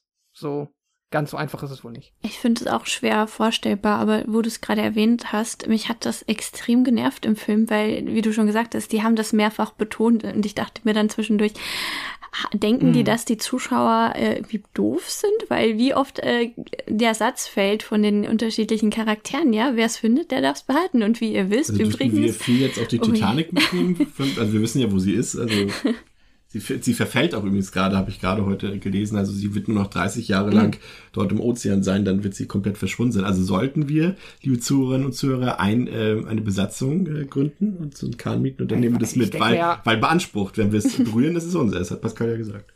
Ja, also ich weiß, ich, ich kann, vielleicht ist es so, wenn du einen 500 Jahre alten Piratenschatz ausbuddelst und dann kann ja niemand sagen, ist meins, aber ich meine, so ein Kreuzfahrtschiff aus den 60ern. Ich meine, es hat ja auch einen wahrscheinlich ne? irgendeine Firma also, gehört haben. Ja. ja, und den wird es ja wahrscheinlich in irgendeiner Form noch geben und der sagt dann, könnt ihr bitte aufhören, mein Schiff zu klauen, nur weil es abhanden gekommen ist, ist es auch noch meins. Ja, ja. Mhm. Ich fand noch ja. eine Szene äh, bemerkenswert, als ähm, die, also Geister Katie versucht ja noch äh, Apps zu warnen dort, äh, dass das Boot nicht gestartet werden soll, also be bevor die Arctic Warrior explodiert. Und dann sieht man ja, wie ähm, Katie quasi ins quasi weggenockt wird ins Wasser dort, wenn sie oben auf der Railing steht. Und äh, das war äh, Matrose Ferryman, der sie dort ins Wasser genockt hat. Und wenn man das Bild anhält, dann sieht man das auch so ein bisschen, auch wenn es sehr schlecht animiert ist. Ja. Hm. Ja, surprise, surprise. Aber gut, wer soll es auch sonst gewesen sein, ne? Wäre mir ja. nicht aufgefallen, aber. Also cool. muss es ja auch sowieso jetzt rein von der Logik gewesen sein, weil niemand anderes Böses ist auf dem Schiff. Jetzt habe ich schon zu viel verraten. Fast, deswegen machen wir weiter. Denn ähm, jetzt sind sie wieder auf dem Schiff und die Arctic Warrior ist gesunken und äh, jetzt muss man äh, natürlich das Leck im Rumpf reparieren, weil sonst geht das äh, große Schiff eben auch unter. Aber irgendwas an Bord ist weiterhin merkwürdig und äh, die Gruppe muss erkennen, dass vor nicht allzu lange Zeit schon mal Le Leute an Bord waren, denn sie finden dort frische Leichen im Wasser, relativ frische. Sie finden dort eine Digitaluhr, die es damals natürlich noch nicht gegeben hat, im Gegensatz zu den runden Aquarien. Ähm, und äh, dann sind erfahren die Besatzungsmitglieder ja auch ihre eigenen Nee, nee, so war das genau. Sie ist ja dann Epps und Murphy. Die haben ja dann quasi auch Geistererscheinungen. Also Epps durch äh, Katie, das Geistermädchen, und Murphy ja durch den Kapitän des Schiffs, ne? Glaube ich. Mhm. Genau. Ja. Und dadurch ähm, erfahren die beiden, dass damals einige Besatzungsmitglieder dieser Antonia Grasa quasi alle Passagiere und andere Crewmitglieder ermordet haben, nachdem und das ist so ein bisschen, das ist, finde ich, das erklärt auch super kompliziert irgendwie in dem, äh, weiß ich nicht ganz genau, also fand ich komisch. Also sie sagen, dass äh, dort ein einzelner Überlebender äh, mit einer Ladung Goldbarren von einem anderen havarierten Schiff geborgen worden war. Und dieser Überlebende war eben kein gewöhnlicher Typ, sondern ein übernatürliches Wesen, das eben die Crewmitglieder und anderem die ja omnipräsente Sängerin dort, äh, die Francesca, dort zum Massenmord manipuliert hat. Und äh, das übernatürliche Wesen, das kann äh, Leuten auch ähm, also er kann quasi Tote für sich gefügig machen oder gehörig machen. Ähm, allerdings müssen die Leute quasi sündige Seelen haben. Und deswegen ähm, konnte er sich damals die kleine Katie, weil die ja noch ein junges Mädchen war und noch nicht gesündigt war, deswegen konnte er die sich nicht schnappen zum Beispiel. Und äh, Murphy erfährt dann auch noch, wer das Geheimnis, also dass das geheimnisvolle Wesen noch an Bord ist und wer das ist. Aber er kommt eben nicht mehr dazu, das den anderen mitzuteilen. Und ähm, ja, André, wie fandst du diese Hintergrundgeschichte, die dort aufgemacht wird? Ja, ich, das ist so auch ein, einer der Punkte bei dem Film, die ich ihm irgendwie ankreide, obwohl es so seltsam klingt, einem Film anzukreiden, dass er mehr aufmachen will. Aber das Problem, finde ich, ist an, an Ghost Ship einfach, dass er mit solchen Hintergrundgeschichten und dann eben auch diesen, ja, fast schon Thriller-Komponenten, die er hier und da auch aufmacht, mh, mm, er möchte quasi irgendwie deeper sein, als er ist, aber eigentlich braucht er das gar nicht. Er hätte einfach nur einfach mal das machen sollen, was er, was er, was er mir vorgibt laut Plakat, nämlich ein Horrorfilm sein. ich brauche eigentlich gar nicht so viel Backstory eigentlich, vor allem an dem Punkt im Film, ja. Also mhm. ähm, er hat uns schon gezeigt oder mir gezeigt, dass er, dass ich die Charaktere, dass ich mir die Charaktere nicht groß merken brauche, weil sie äh, komplett eindimensional sind. Aber jetzt unbedingt sie braucht jetzt noch irgendwie eine Backstory. Also es ist einfach zu spät dann auch. Ich war, also ich habe jetzt auch richtig gemerkt, so, das war auch der Punkt schon, im, also es war schon so weit fortgeschritten im Film jetzt auch, dass ich daran kein Interesse mehr hatte. Weil es auch irgendwie, also es hat ja auch jetzt gar nicht den Mega-Impact eigentlich. So wie eigentlich alles im Film. Also, das, das, das hättest du an dem Punkt für mich eigentlich gar nicht mehr aufmachen müssen. Genauso sage ich ja wie diese, sage ich ja, Thriller-Hintergrundgeschichte um dieses Gold und so weiter. Das ist mir einfach zu spät schon. Da war, da war ich schon, da bin ich, an dem Punkt im Film bist du meiner Meinung nach im Kopf schon längst ausgeschaltet, weil du nichts, nichts mehr erwartest. Und dann kommst du damit noch um die Ecke. Hm, also, wie gesagt, ist für mich einfach unnötig. Ja, und äh, vor allem, das ist ja auch, auch, also der Film will uns ja letztendlich erzählen, dass, ähm, dass der Teufel da im Bunde ist mit der ganzen Sache und dass, genau, äh, ja. dass Jack Ferryman quasi äh, ein Sünder war und, und äh, gestorben ist und in, in, der Hölle in der, ja, in der Hölle gelandet ist und quasi dann ein Deal mit dem Teufel macht. Und zwar soll er quasi immer wieder sündige Seelen dort an Bord holen. Also diese, diese Antonia Grasa ist quasi das, sein, sein Hauptquartier sozusagen. Und dort sammelt er eben äh, Seelen ein, dort sozusagen, und übergibt sie dem Teufel. Und das ist sozusagen genau. sein Job und, und dafür mit Gold wird eben angelockt und wird eben, ähm, damit lockt er halt Leute an, damit kann man reich werden, damit kann man bekannt werden und, und die Gier der Leute ist ja groß. Das heißt, er weiß schon, dass er da früher oder später immer wieder Leute damit anlocken kann. Das sehen wir auch daran, dass eben vor kurzem schon andere Leute da waren. Das ist ja auch ein Hinweis darauf. Und ähm, ja. das ist im Prinzip das, was uns der Film erzählen will. Und ich finde, das macht er sehr holprig und sehr unelegant, Pascal. Ja, vor allem, weil dass das Gold da ist, sieht man ja erst, wenn man da ist. Also, ne, so der Ferryman hat ja nicht gesagt, so, oh, ich habe hier dieses Schiff gefunden und da sind Goldbarren drauf, sondern du, er geht halt so zu quasi Schrottverwertern und sagt, ich habe einen großen Haufen Schrott gefunden, habt ihr Bock so. Und das ist halt, und dann, das ist jetzt halt das, was ich meinte, wo man am Anfang hinterfragen kann. Man kann sich auch schönreden, aber man kann auch hinterfragen, warum der dann dort anfängt zu verhandeln wenn ja sein einziges Ziel ist, dass sie da bitte mit ihm hinfahren. Natürlich wird es ein bisschen misstrauisch, also es wäre schon komisch, wenn er sagt, er möchte gar nichts davon haben, weil warum, ne, so jemandem, der einem irgendwie was schenken will, dem traut man auch nicht. Aber dieses 10%, nein, 20%, oh, dann komme ich mit. Es ist schon ein bisschen, wie du, ja, äh, wie du gesagt hast, holprig. Plus halt, ne, das Gold ist da, ja gut, aber dann sind sie eh schon da. Und was ist dann auch, was, warum müssen, müssen wir dann, wenn es quasi einzig und allein darum geht, die da hinzubringen, damit sie sterben, ja, okay, das ist dann auch wieder, und dann äh, fehlt dem Film aber das Konzept, um mir zu erklären, warum es dann ein Kampf wird, weißt du? Weil ich denke mir, er ist da, er hat offensichtlich theoretisch die Oberhand, ähm, als diese dämonische Entität. Er kann ja offensichtlich, er kann ja mit seinen Zauberkräften das, ähm, das, äh, na, den, den Gaskanister aufmachen, damit das schon mal explodiert. Und ansonsten lässt er sich aber viel Zeit und wir beobachten nach und nach halt die Crew, ja, wie sie halt auf eigene oder auf individuelle Art und Weise stirbt. Aber alles ein bisschen überflüssig und alles auch dadurch so ein bisschen egal gemacht.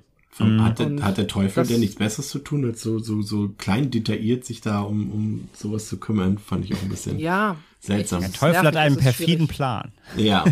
Kommen wir mal zum, zum Auf einem Schiff. Kommen wir mal zum Gruselfaktor des Films. André, du wolltest ja schon ein bisschen drüber reden, wie sich jetzt nun die Atmosphäre des Schiffs auf den Film auswirkt, ob es, äh, ob, ob sie nützlich ist. Und ich würde erstmal einwerfen, also ich persönlich fand den, hatte ich ja eben schon angedeutet, äh, es gab keine einzige Szene, die ich gruselig fand. Also ich finde, da war auch nichts spukig oder sowas. Und vor allem, und das habe ich noch nie so erlebt, also Jumpscares, wie gesagt, ich bin ja jetzt ohnehin kein so großer Fan davon, aber es gibt ja durchaus welche, die funktionieren einfach. Also die, die, ob mit lauter, leiser, hell, dunkel, die funktionieren. Ob man sich nun erschrecken will oder nicht, spielt ja keine Rolle, ob es gruselig ist oder nicht, spielt auch keine Rolle. Einfach nur der Jumpscare an sich funktioniert, wie er technisch aufgebaut ist. Aber hier geht irgendwie jeder Jumpscare komplett ins Leere. Sei es einmal diese Ratten, die dort auftauchen, sei es, äh, als sie doch, als plötzlich die Taucher auftauchen oder im Pool, als, ähm, als Apps dort im Pool ist und plötzlich irgendjemand hinter ihr ist oder irgendwas, irgendwas auftaucht da. Das, das hat so eine, so eine völlig falsche Dynamik. Also es wirkt so undynamisch, als ob der Jumpscare immer eine Sekunde später erst reagiert. Und da ist es irgendwie zu spät, weil dann weiß es irgendwie schon, dass er da ist und äh, das ist irgendwie, also völlig deplatziert und für mich überhaupt null Grusel null Spuk. Wie ging's dir, André? Ja, habe ich ja vorhin schon, wie du sagst, angerissen. Also, das ist halt mein größtes Problem mit dem Film. Er ist einfach nicht gruselig. Also, ich habe wirklich kein einziges Mal irgendwie eine An einen Anflug von Gänsehaut bekommen. Ich habe mich nicht gegruselt. Es gibt keine großartigen Scare-Sequenzen. Ja, also gibt es ja diese Sequenz zum Beispiel, wo einfach mal ähm, in diesem ganzen Schiffsgang so die Türen alle zuknallen, sowas. Das ist halt so, meine Güte, okay. Also dann, das war dann eben vielleicht in den 60ern bei The Haunting irgendwie mal äh, gruselig für die damaligen äh, Zuschauerinnen und Zuschauer, aber das zieht ja überhaupt nicht mehr. Und dann dazu stimme ich euch dann auch wieder zu, dazu passt auch die Atmosphäre nicht, weil der, der, der Gang ist hell irgendwie, ne? Es ist nicht alles super dunkel und shady, sondern es ist einfach ein heller Gang, beleuchtet, knallt die Türen zu, ja, okay, cool. Ähm, dann gibt es ja auch diese Szene, wo Karl-Heinz Urban und äh, ich weiß gar nicht, wer sitzt mit ihm da. Ist das, ist das Gear? Nee, das ist ja Blonde. Äh, nee, das ist ähm, Dodge. Ähm, oh Gott. Äh, Dodge, glaube ich, San ne? Ja, Oder? ja, genau. Dodge ja, ist das, meine ich, recht. genau. So. Wo sie zusammen essen, diese Bohnen essen, ne? wo sie dieses Canned Food finden und sich voll freuen, so geil, wir haben hier Futter, Essen gefunden, alle und, und Dodge erst so, ah, das ist ja bestimmt voll eklig. Und Karl-Heinz Urban gabelt mal ordentlich rein und äh, meint so, nee, ist super, ist super lecker. Und dann fangen sie halt an zu essen so. Und plötzlich verwandelt sich das Essen halt in Maden. Oh mein Gott. Also sorry. Also sorry. Also A sieht's nicht, A sieht's nicht eklig aus. Also sorry, seitdem irgendwie Bear Grylls Maden frisst auf YouTube, schockt mich sowas überhaupt nicht mehr. Ähm, B, das ist voll, das ist voll vitaminreich, die sollen sich freuen, dass sie Maden haben. Und C, und C, also sorry, das ist doch, das ist halt so ein Halloween-Prank, äh, so ein Halloween-Gag irgendwie. Das ist ja, das ist ja weder, also auch die Szene, die ist auch zu lustig inszeniert und sowas meine ich. Der Film hat keine einzige Szene, die irgendwie wirklich mal schockt oder die, die, die, die gruselt, die beklemmend ist. Das gibt's im Film nicht. Also der Film erfüllt auch die Prämisse seines Namens einfach nicht. Auch diese Tagline, ja, die englische Tagline vom Film ist ja auch so geil, See Evil, ne, wegen See. S-E-A. Ah, ist alles so furchtbar. Ähm, also, das ist wirklich das Problem des Films. Setting und so und Kulisse, wie gesagt, fand ich okay, aber der Film macht halt nichts draus. Und deswegen, als, als, als Horrorfilm, als Familie, also ich würde ihn nicht mal Horrorfilm nennen, ich würde ihn maximal so Mystery-Thriller vielleicht nennen. Ähm, als das funktioniert er einfach nicht. Also ich, ich war wirklich so gelangweilt und habe gehofft, dass er wenigstens auf der Ebene mal irgendwas macht. Wie gesagt, ich habe ja alles vergessen gehabt. Das heißt, der Film hätte auch die Möglichkeit gehabt, mich neu zu schocken oder mich zu erschrecken oder so. Nichts, gar nichts. Es gibt wirklich nur Szenen, die zwei, wo die eine da in diesem abgepumpten Pool die Leiter hochklettert, dann steht halt hier ähm, Emily Browning da, Katie da, so Boo als Geistermädchen, sie fällt halt runter. Uhuhu. Also solch, das ist so das Level an, an, an Grusel, da da drin ist. Das ist halt, meiner Meinung nach ist das halt nichts. Da war ich Hast du schwer enttäuscht. gegruselt? Als der Pool dann mit Blut vollgelaufen ist. Mit CGI-Blut, meinst du? Ach, du, mein, ach, du meinst schon wieder die Shining-Referenz. ja. Die eine. Und ähm, wo wir gerade noch mal, weil du jetzt wieder Shining sagst, ähm, finde ich auch so mega das Potenzial liegen gelassen ähm, bei der Francesca, wenn die ja den ähm, den Queer verführt Ja. und sie Ja. ihn quasi dann in den Fahrstuhl lockt, dann sehen wir, wie er runterfällt, dann dreht sie sich um und dann bekommen wir äh, quasi ihre, wie bei Shining halt die äh, Geister, die verweste. Geistervariante Ja. und für eine halbe Sekunde und auch so schräg im Frame, also du siehst das gar nicht richtig und dann ist das weg. Also überhaupt Genau, nicht und, und ausgenutzt auch nur einmal, ne? Das siehst du gar nicht Ja. nochmal, meine ich. Ja, ja, genau. Auch voll, Nee, voll, voll, das ist- ganze Mal. Wahrscheinlich saß die so sechs Stunden in der Maske und für drei, für drei, für einen drei Sekunden Ja, Frame, klasse. aber passt mal auf. Das ist tatsächlich, und das ist ein guter Punkt, den ihr anspricht, der Film hat ein grausiges Editing. Es wird so schlecht geschnitten in dem Film, dass immer dann, wenn irgendwie gerade was Sinnvolles zu sehen ist, dann wird es einfach nur kurz, genau nämlich in dieser Szene, kurz gezeigt, zack, weggeschnitten. Und das passiert irgendwie drei, vier Mal bei Szenen, die eigentlich viel besser sein könnten. Aber entweder wird, werden Sachen zu lang gezeigt oder Sachen werden viel, viel, viel zu kurz gezeigt. Und dann wird immer so ganz komisch weggefadet. Es war unmöglich. Also das war auch in technischer Hinsicht echt äh, nicht schön anzusehen. Ähm, was ich noch interessant fand, äh, ähm, Daniela, äh, gebe ich dir schon mal mit ähm, auf die Reise äh, Oh. in deiner Gruselbewertung des Films. Ähm, was ich aber gut fand und mal interessant fand, war, dass hier ähm, ein Geist, in dem Fall ja ähm, Katie, mal eben nicht böse ist, das böse Geistermädchen, sondern dass sie ja eigentlich selber Hilfe braucht, aber auch Hilfe geben, Hilfe geben will. Und das fand ich eigentlich ganz gut, aber das hat jetzt auch nicht dazu beigetragen, dass der Film gruseliger wird. Nee, das stimmt. Ich, ich fand das äh, auch mal ganz erfrischend, dass sie jetzt nicht als das typische Gruselgeistermädchen dargestellt wurde. Ähm, da gab es ja dann doch mal noch so eine Szene, wo, ähm, jetzt muss ich nochmal nachgucken, wie sie heißt. Unsere, ja, genau, vielen Dank. Äh, wo Epps ähm, in diesem, vor diesem Flur dieser Kabinen, äh, Schiffskabine steht und dann gehen alle Türen zu und am Ende steht da Katie, aber dann denkt man halt nicht, oh, da steht jetzt Katie, jetzt passiert was Schlimmes, sondern nur, okay, was hat Katie jetzt zu erzählen? So man weiß dann schon, okay, da kann jetzt irgendwie nichts Böses kommen. Es war ein bisschen seltsam. Ähm, es war ja auch irgendwie, ja, mit ihrer Mutter, die da als äh, verweste Leiche rumhängt, das fand ich ein bisschen seltsam. Ähm, vielleicht hätte man aus äh, dem Geistermädchen noch ein bisschen mehr rausholen können. Aber das ist ja auch das, was wir schon allgemein gesagt haben. Also ich muss nur mal kurz anmerken, ich bin ziemlich äh, Jumpscare-anfällig bei anderen Filmen. Also äh, früher Paranormal Activity hattet ihr ja erst besprochen mit Franzi. Also ich habe mich da ständig erschreckt. Ähm, aber hier hat bei mir auch zum ersten Mal irgendwie gar kein einziger Jumpscare gezündet. Das fand ich total schade.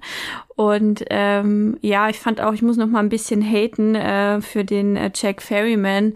Den fand ich ganz schrecklich. Also wenn man schon so einen eher menschlicheren Antagonisten hat, dann kann man den doch vielleicht auch ein bisschen mehr böse und gruselig machen. Also ich fand ihn so cringy und so gewollt böse, dass ich die ganze Zeit lachen musste, als er seine Lines da rausgehauen hat. Das, das fand ich echt schlimm und deswegen bin ich auch enttäuscht, weil ja, der Film für mich so vielversprechend war und ja, da so wenig draus gemacht hat. Also, wie André auch schon gesagt hat, mich hat es kein einziges Mal gegruselt, leider. Und dann gab es ja noch einmal, wo du gerade auch, das passt ganz gut zu dem, was du gesagt hast, Chris, mit diesem Wegschneiden. Ich habe mir das noch äh, notiert, der Tod von äh, Karl-Heinz Urban. Der war ja doch auch ein bisschen krasser, wo er so zwischen diesen, äh, wie heißt das denn, diesen hm, äh, So Schiffsschrauben, ne? Schiffsschrauben, ja, genau, so eingeklemmt wird und dann äh, denkt man, oh, jetzt, jetzt wird's blutig, jetzt wird's ri richtig schlimm. Ähm, und da hat man irgendwie nichts von gesehen und dann wurde auch direkt weggeschnitten. Dann dachte ich mir, oh, vielleicht äh, gibt's noch irgendwas Slasher-mäßiges, irgendwas, was ein bisschen mich da rausreißt, aber nee, leider nicht. Wobei man ja sagen muss, dass die Pascal irgendwie die für das, also das ist ja ein Geisterfilm und so weiter, das ist ja so. Und dafür fand ich den Film irgendwie deplatziert blutig. Also es gibt ja jetzt nicht so viele Gore-Szenen dort, aber die, die vorhanden waren, die haben irgendwie auch so gar nicht reingepasst für mich. So in dieses, was eigentlich will er ja schon irgendwie psychologischen Horror machen, aber dann hat er sich scheinbar selbst nicht vertraut, der Film, und hat dann irgendwie diese Splatter-Szenen, also in Anführungszeichen Splatter-Szenen eingebaut. Ja, ja, ja, absolut. Also ich finde auch für einen Geisterfilm ist es halt, oder für einen beworbenen Geisterfilm ist es halt, was da jetzt an Geistergrusel passiert, maximal underwhelming.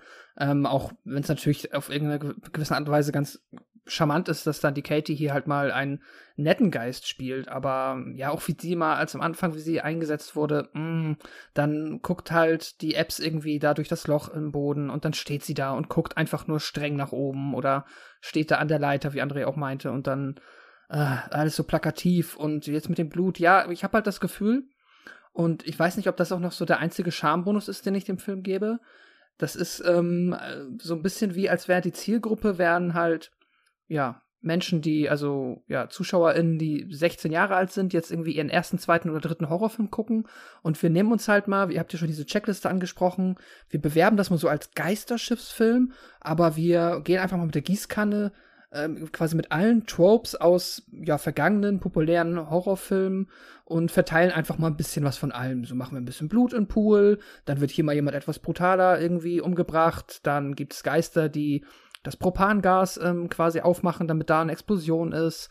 Dann wird sich hier ein bisschen bedient, da sich ein bisschen bedient und am Ende hast du halt, ja, hast du halt deine Geisterbahn auf dem, deine, ach, ja, Geisterbahn auf dem Schiff, die halt, ja, vielleicht vielleicht hier und da eine gewisse Effektivität, natürlich in der ersten Szene besonders, aber auch ansonsten eine gewisse Effektivität versprühen kann, wenn man halt wirklich als unbedarfter Zuschauer zum ersten Mal dazu guckt. So, das wäre zu meinen Gruselbewertungen, aber für ja Fans ist es halt nichts.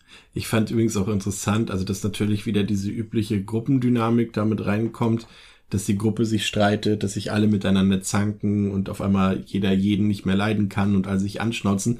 Und das fand ich dann auch lustig, dass sie den Tod von Santos äh, auch so schnell ver verkraftet haben. Also da kriegt Ferryman, glaube ich, einmal einen Fausthieb ab. Und dann war es das auch schon wieder und, und alle haben das vergessen und alle können dann auch wieder lachen, wie, äh, jetzt heißt der Name schon wieder, Dodge und Greer? Nee, war das, nee, wer hat macht Dodge und Karl Urban? Äh, die machen sich doch dann über, was André von gesagt hat, über dieses Dosenfutter her und so weiter. Und, und dann sind sie schon wieder alle am Feiern und am Lachen, nachdem Santos irgendwie zwei Stunden vorher irgendwie ertrunken und explodiert ist. Aber das hat dann irgendwie schon wieder gar keine Auswirkung gehabt, das Ganze. Ähm, naja.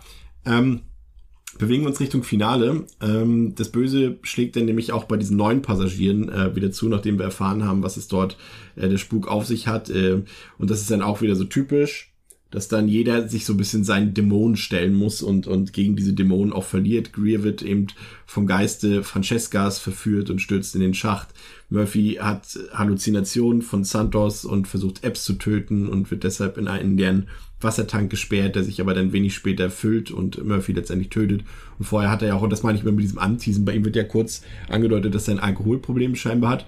Das wird dann einmal gezeigt, wie er dann zur Flasche greift ja, das war es dann auch wieder für den Rest des Films so. Und, und bei anderen wird es nur so dezent angedeutet. Der eine wird scheinbar, also alle begehen irgendwie noch Sünden sozusagen auf dem Schiff und deswegen werden sie bestraft. Das, wie gesagt, äh, der eine ist ja verheiratet, Greer, und lässt sich auf, das, auf die Geister Francesca ein. Murphy ist trockener Alkoholiker und trinkt trotzdem wieder. Und irgendeiner ist irgendwie, wird angedeutet, ist spielsüchtig, aber macht dann Schnieschner Schnuck mit einem. Und das wird aber so interpretiert, dass er dort gespielt hat und wird auch bestraft. Ich glaube, es war sogar Karl Urban. Ähm, naja, und dann äh, erfährt Epps eben, dass Ferryman eben der Schurke an Bord ist. Äh, das erfährt sie ja, glaube ich, von Katie. Und äh, Ferryman, haben wir eben gesagt, ist dann eben ein Diener des Teufels. Und er ist dazu verdammt, alle sündigen Seelen an Bord zu holen und dort welche abzuliefern. Und um dem Spuk ein Ende zu bereiten, will Epps eben den Rumpf des Schiffs in die Luft sprengen. Ähm, was ihr dann irgendwann nach einem ja ziemlich langweiligen Kampf mit Ferryman auch gelingt. Und Epps kann dann, das ist immer so ein Rätsel, weil viele sagen, ähm, das ist Quatsch, dass Epps das überlebt am Ende, diese Explosion. Ja, aber es geht, man geht davon aus, dass der Geist Katie, also ihr geholfen hat, dort zu entkommen vom Schiff, weil sie ja quasi für, dafür gesorgt hat, dass letztendlich alle gefangenen Seelen des Schiffs nun wieder frei sind und endlich ins Jenseits verschwinden können. Und das ist äh, quasi der Grund, warum Epps eben nicht äh, am Ende stirbt. Und dann haben wir eben noch so ein leichtes Cliffhanger-Ende, denn äh, letztendlich ist Ferryman ja äh, auch ein übernatürliches Wesen und äh, stirbt natürlich nicht bei dieser Explosion, sondern ist am Ende wieder da und äh, kann wieder neue Schandtaten sozusagen begehen. Daniela, du äh, bist schon ganz aufgeregt. Ja, ich wollte wissen, ob du uns die Frage beantworten kannst, warum ausgerechnet beim großen Finale nicht äh, die Geister alleine reichen, warum sie dann auch noch Polarlichter ausgegraben haben. Das war ja auch sehr, sehr prominent am Ende. Das fand ich super weird. Ja, wir hatten vorher keine Atmosphäre, also zumindest für Pascal mich nicht so wirklich Atmosphäre und jetzt kam das so, so zum Happy End, so, das war recht, nochmal richtig schön scheiße, André. Ja, das war dann auch leider der Moment, wo der Film dann vollends aus seinem CGI-Eimer geschöpft hat. Mhm. Da natürlich für eine echte Titanic-Nachbildung. Denn die Szene, wo das Schiff natürlich am Ende im Wasser steht, erinnert auch natürlich sehr stark an den großen Klassiker. Ähm, war kein Geld da, deswegen komplett das Schiff plus dann die ja, Casper-Geister, die drumherum wedeln und friedlich in die Atmosphäre strömen. Komplett CG äh, sieht halt leider nicht so geil aus, um es mal ähm, vorsichtig auszudrücken. Während dann eben die letzte Überlebende dort die Kate Winslet quasi macht auf der Tür oder fast eher den Jack, weil sie hängt irgendwie nur halb im Wasser. Mm, ja, ist leider ein bisschen, ja, einfach, also das ist, das ist dann so, das, das hast du hast vorhin schon gesagt, Chris, das ist ein bisschen so dann das, das, äh, das Geisterschloss Atmosphäre dann ähm, alles zu viel, alles, alles zu viel, alles zu groß. Wenn du, wenn du es halt nicht kannst, dann lass es so. Das ist immer das, das Konzept. Das ist so, ich musste, also völlig anderer Kontext, aber ich hatte den gleichen Gedanken wieder in dem Moment. Ähm, die, die Netflix, es gibt ja diese Netflix-Serie, ähm, ah, wie heißt sie denn? Diese Gangster-Serie, die deutsche. Ähm, äh, ja, äh, ähm. Drogen verkaufen? Nee, nee, nee, äh, diese, diese, diese, nein, nein, diese, diese deutsche Crime-Serie. Drogen verkaufen. Ich meine nicht How to Sell Drugs Online, ich meine. Ähm, du meinst das mit diese, dem Stadion in der ersten Folge? Ja, mit dem schlechten danke, CGI? mit dem Fußballstadion, genau. Ja, ich weiß jetzt auch nicht mehr, wie die komm, Show heißt. Ich komme gerade ja. nicht, nicht Skylines, das war die Rap-Serie, die andere, diese Cry Dogs deutsche, of Berlin? Deut Dogs of Berlin, genau, Ja. danke. Dogs of Berlin. Da gibt es diese Szene im Fußballstadion, wo sie dann per CG ein Stadion, ein Fußballspiel gezeigt haben, weil sie halt nicht das Geld anscheinend hatten, im echten Stadion zu drehen. Ähm, und das ist das, im Moment hatte ich genau den gleichen Gedanken, nämlich immer dieses, wenn du es nicht kannst und du weißt eigentlich auf dem Papier schon, du kannst es nicht, du kannst es dir nicht leisten, es passt nicht in den Budgetplan, du kriegst es nicht so hin, dass es geil aussieht, dann lass es. Und genau das gleiche habe ich jetzt hier wieder bei Ghost Ship dann gedacht, bei diesem Finale. Das sieht einfach nicht cool aus und ist einfach cheesy. Und ja, von daher ungeil. Und dann halt überleitend dann in das Finale, Finale, der, der Cliffhanger. Ähm, ja, in welch, also das, da, da kannst du ja ein Buch drüber schreiben, wie viel, wie viel Film so eine Art Ende vorkommt. Natürlich nochmal das angeteaserte, das Böse ist noch da. Plus dann natürlich wirklich fast legendär, diese Enden, irgendwie, dass der, der, der Film endet mit dem Schrei, so ein Nein des Hauptcharakters irgendwie nochmal. Ja. Und dann, und dann gehen die Türen zu, Klappe zu und, und weiter geht's. Ähm, äh, ja, wie gesagt, da kannst du ja wirklich eine Abhandlung drüber machen, wie, wie viele Filme es gibt, die so ein Ende haben. Ähm, ja, irgendwie, irgendwie musste, ich musste lachen, aber nicht natürlich, weil es irgendwie gut war, sondern weil, weil es ja mittlerweile auch schon so ein Trope ist, so ein Ende zu bauen. Aber ja, ähm, da, dadurch, dass das ja schon klar war, dass er irgendwie so des, des Teufels Advokat ist oder das, der Seelensammler des Teufels, mh, war mir ja fast klar, dass der irgendwie eine, eine Explosion irgendwie überstehen wird. Dass es dann so ausspielen, dass er dann da schön noch die Goldbarren wieder rauskarrt, ja, ist dann geschenkt. Also war okay so, aber nach, nach, nach dem Film habe ich jetzt auch, es kann, der Film machen können, was er will, so. Viel retten ist da eh viel zu retten ist da jetzt eh nicht mehr. Ähm, ja, ich, du hast eigentlich im Prinzip alles gesagt. Äh, Pascal, hast du noch was äh, zum letzten Abschnitt des Films? Es hat mich, daran hat mich tatsächlich auch nicht erinnert. Äh, ergibt ja Sinn, weil ich mich ja an nichts erinnert habe außer äh, dem Opener. Ähm, aber äh, ich habe mich ein bisschen gewundert, dass ich mich nicht erinnert habe, weil mich das schon sehr genervt hat. Also dieses Bild, das war ja irgendwie, also in jedem anderen Film, unabhängig mal davon, dass das CGI grausig ist an der Stelle, aber in, Das, war- das weißt du, wie ja das aussah? gar nicht. Das sah aus wie diese, wie früher so, als, als Leute so noch Computer neu hatten und so weiter. Oder so also Ge- Generation Windows XP, sagen wir mal. Das ist ja noch nicht, wo die Computer neu hatten, aber, ähm, aber wo dann Leute angefangen, auch immer, immer Bildschirmhintergründe und sowas zu machen, die möglichst so, so irgendwie so ein, entweder ein Bild so vom Polarlichtern gerade irgendwie aus Norwegen haben oder irgendwie so eine Südseeinsel, halt so, ein, ne, so eine Landschaft irgendwo. Das wäre halt auch so ein typischer Bildschirmhintergrund gewesen. Vielleicht sogar ein bewegter Bildschirm schon. Ne? Den haben sie noch gefunden. Hintergrund, ja. Ja, genau. Und aber genau weniger als ähm, wie es aussah, hat mich gestört, was es mir jetzt sagen will. Dieses soll ich mich jetzt haben wir jetzt quasi das Geisterschiff besiegt und die Ge ja, offensichtlich können die Geister jetzt äh, irgendwie endlich dem Schiff entkommen. Aber hatte ich jemals das Gefühl, dass das das Ziel war? Also geht es darum, diese Geister jetzt zu befreien? Ich, ich, das ist schon wieder irgendwie sowas, was überhaupt nicht für mich zum Rest des Films passt. Und ja, Epps hat es quasi beiläufig, so Epps hat quasi beiläufig von, von Katie erfahren, dass das die Lösung zumindest ihres Problems ist, aber nicht die Lösung von Epps Problem. Aber das hat sich ja dann ja, quasi eins zu eins äh, die Hand gegeben.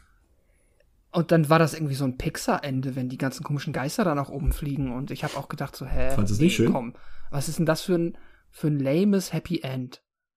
Also, ja. und dann wird sie natürlich da irgendwie mit so ein paar Sonnenbrandflecken, weil sie jetzt offensichtlich wird dann suggeriert, dass sie ein oder zwei Tage auf dem, ähm, auf dieser Kiste geschwommen ist. Äh, ja, zufällig äh, von einem Kreuzfahrtschiff aufgehoben und dann dieses, äh, ja, das Ende in dem Krankenwagen. Also, wenn er dann da, und da bin ich auch ganz bei Daniela, also dieser Ferryman, nix gegen Desmond Harrington, aber sorry, wenn du, also, du kannst eine Million Schauspieler zum Antagonisten casten, aber das ist halt dann echt, also er spielt hier halt auch das langweiligste, generischste Weißbrot, also so, ja. so blass. Also, das ist, fast wieder mein Problem, was ich mit ähm, Liam Neeson im, äh, im Haunting House hatte. Nur, dass da Liam Neeson natürlich trotzdem noch viel mehr Charisma ausstrahlt. Selbst wenn er irgendwie nichts hat, wo er mit er agieren kann. Aber hier ist halt echt gar nichts. Also, der sieht aus wie der langweiligste Passant der Welt. Und dann guckt er am Ende aber einmal böse in die Kamera. Und muss ich auch, ich musste auch sehr lachen. also wenn er dann da so in, in den Krankenwagen reinguckt und ihr so das suggeriert. Hätten sie wenigstens doch irgendwie. Hätten sie wenigstens irgendwie noch in so einer Dämonengestalt oder sowas irgendwann ja. am Ende gezeigt, irgendwie, dass er wenigstens der Kampf Ah, nee, es wäre genauso bescheuert gewesen, ja, wenn gut, sie gegen so eine CGI-Kreatur gekämpft hätte. Abgedriftet, aber vielleicht hätte er sich auch noch mal so irgendwie bei einem Blinzeln in irgendein Wesen verwandeln können und dann blinzelt sie. Gut, das wäre auch total klischeeüberladen ja. gewesen, aber... Da war nichts mehr zu retten. Deswegen nee. kommen wir jetzt zum Fazit. Aus meiner ich mache es heute ganz kurz, aus meiner Sicht ein sehr blasser, lebloser, maximal unkreativer Film, der nur auf möglichst große Massenkompatibilität ausgelegt ist, der ist in keiner Sekunde gruselig, der ist nicht ansehnlich, also für mich ist es ein hässlicher Film, der ist debil geschrieben und leider vor allem größtenteils langweilig, was immer wieder erklärt hat, warum ich bei den drei vorherigen Malen ziemlich zügig eingeschlafen bin. Und wenn die beste und einzig überraschende Szene gleich die Eröffnungssequenz ist und man von da an letztendlich nur noch das Ende herbeisehnt, ist klar, dass es sich um einen ziemlich schlechten Film handelt. Oder ich habe es mir so schön eben noch ausgedacht, eine gute Szene macht noch keinen Sommer. Oder sagt man das so? Nee, eine Szene macht noch keinen guten Sommer. Versteht ihr? Naja. Habe ich jetzt noch nicht gehört. Egal. das nehmen wir mal das ins ausgedacht. Okay, nicht so gut. Du magst äh, doch eh keinen Sommer. ein anderthalb Sterne von fünf. Also, ne? Der war schlecht. Pascal. Nee, du warst gerade dran. Dann darf jetzt André darf jetzt. Ja, also ich weiß jetzt wieder, warum ich nur die Öffnungssequenz im Kopf hatte, denn auch die wird mir nach dem erneuten Rewatch jetzt als einzige im Kopf bleiben denn der Film ist leider einfach vor allem langweilig. Er ist einfach eine verdammte Schlaftablette. Ich musste wirklich mit meinen Augenlidern kämpfen, weil der Film einfach boring as fuck ist. So. Ähm, wie gesagt, ich finde ihn eigentlich gar nicht so schlecht ausgestattet. Ähm, hab ihn, also habe ihn zum ersten Mal auch in HD gesehen, vorher, früher ja dann auf DVD. Ich finde ihn ganz okay so, aber er macht eben überhaupt auch nichts aus dem Setting.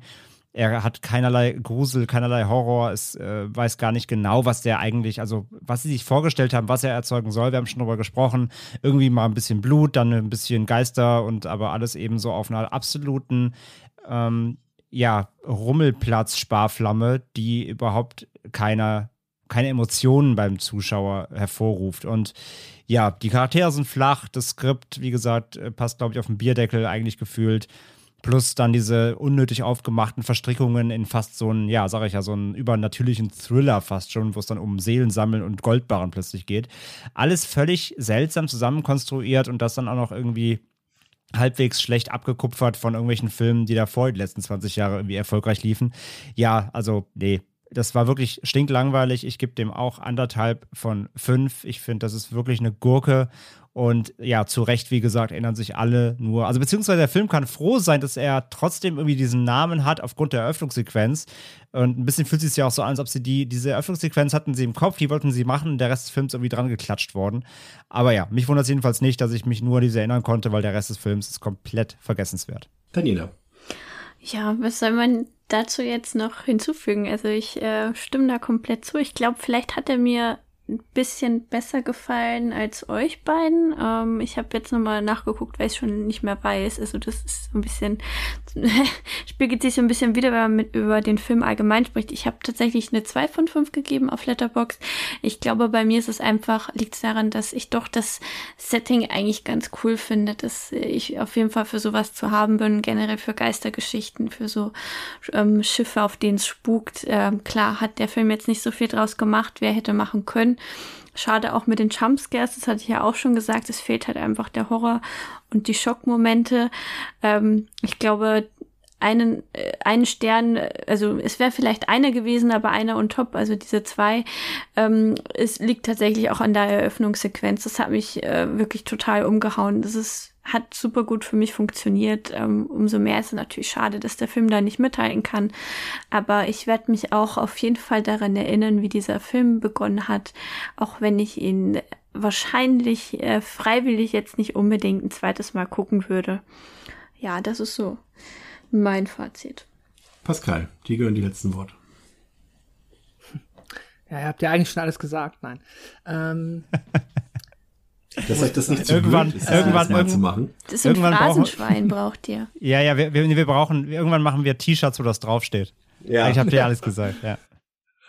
Äh, nee, ist mir nicht zu blöd. Äh, ähm, ja, aber ich bin, glaube ich, also jetzt nicht, nicht, dass wir uns hier groß unterscheiden. Wir sind uns ja alle vergleichsweise einig, dass der Film wirklich nicht viel zu bieten hat. Ich kann deswegen auch jetzt, ich bin auch bei meiner Bewertung bei Daniela, ich habe ihm jetzt auch noch zwei von fünf gegeben. Das liegt mit Sicherheit zum einen halt tatsächlich an der Eröffnungssequenz, die, ähm, ja, die halt äh, so, ne, so für einen Cold Opener, die steht schon, sticht schon heraus. Und davon ab, ähm, ja, ich, ich, mich hat der Film auch durch, äh, quasi einmal durchgelangweilt. Ich habe wenig gefunden, was mich danach noch irgendwie, hm, auch nur irgendwie so ein bisschen was in mir ausgelöst hat. Eigentlich gar nichts. Nichtsdestotrotz, ich finde, der ist so ein bisschen, der hat so eine, also mehr als das 99er ähm, Haunted House hat er für mich ein bisschen mehr Campiness, bisschen mehr diesen Charme irgendwie drin, so ein bisschen noch nicht Trash, aber so so leicht angetrashed drüber, ohne dass jetzt, was für mich beim Haunting House noch schlechter funktioniert hat, hat für mich hier ein bisschen besser funktioniert. Und ich könnte mir vorstellen, dass der halt dann tatsächlich vielleicht gerade so 2002 und dann in den Jahren da drauf bei jungen, noch leicht zu beeinflussenden und leicht zu beeindruckenden Menschen ähm, vielleicht ein ganz charmanter Einstieg in ein Genre war, was dann halt natürlich noch sehr viel mehr zu bieten hat als äh, hier dieses äh, zusammengeklaute Best, o Best of, aber umgesetzt als Worst of.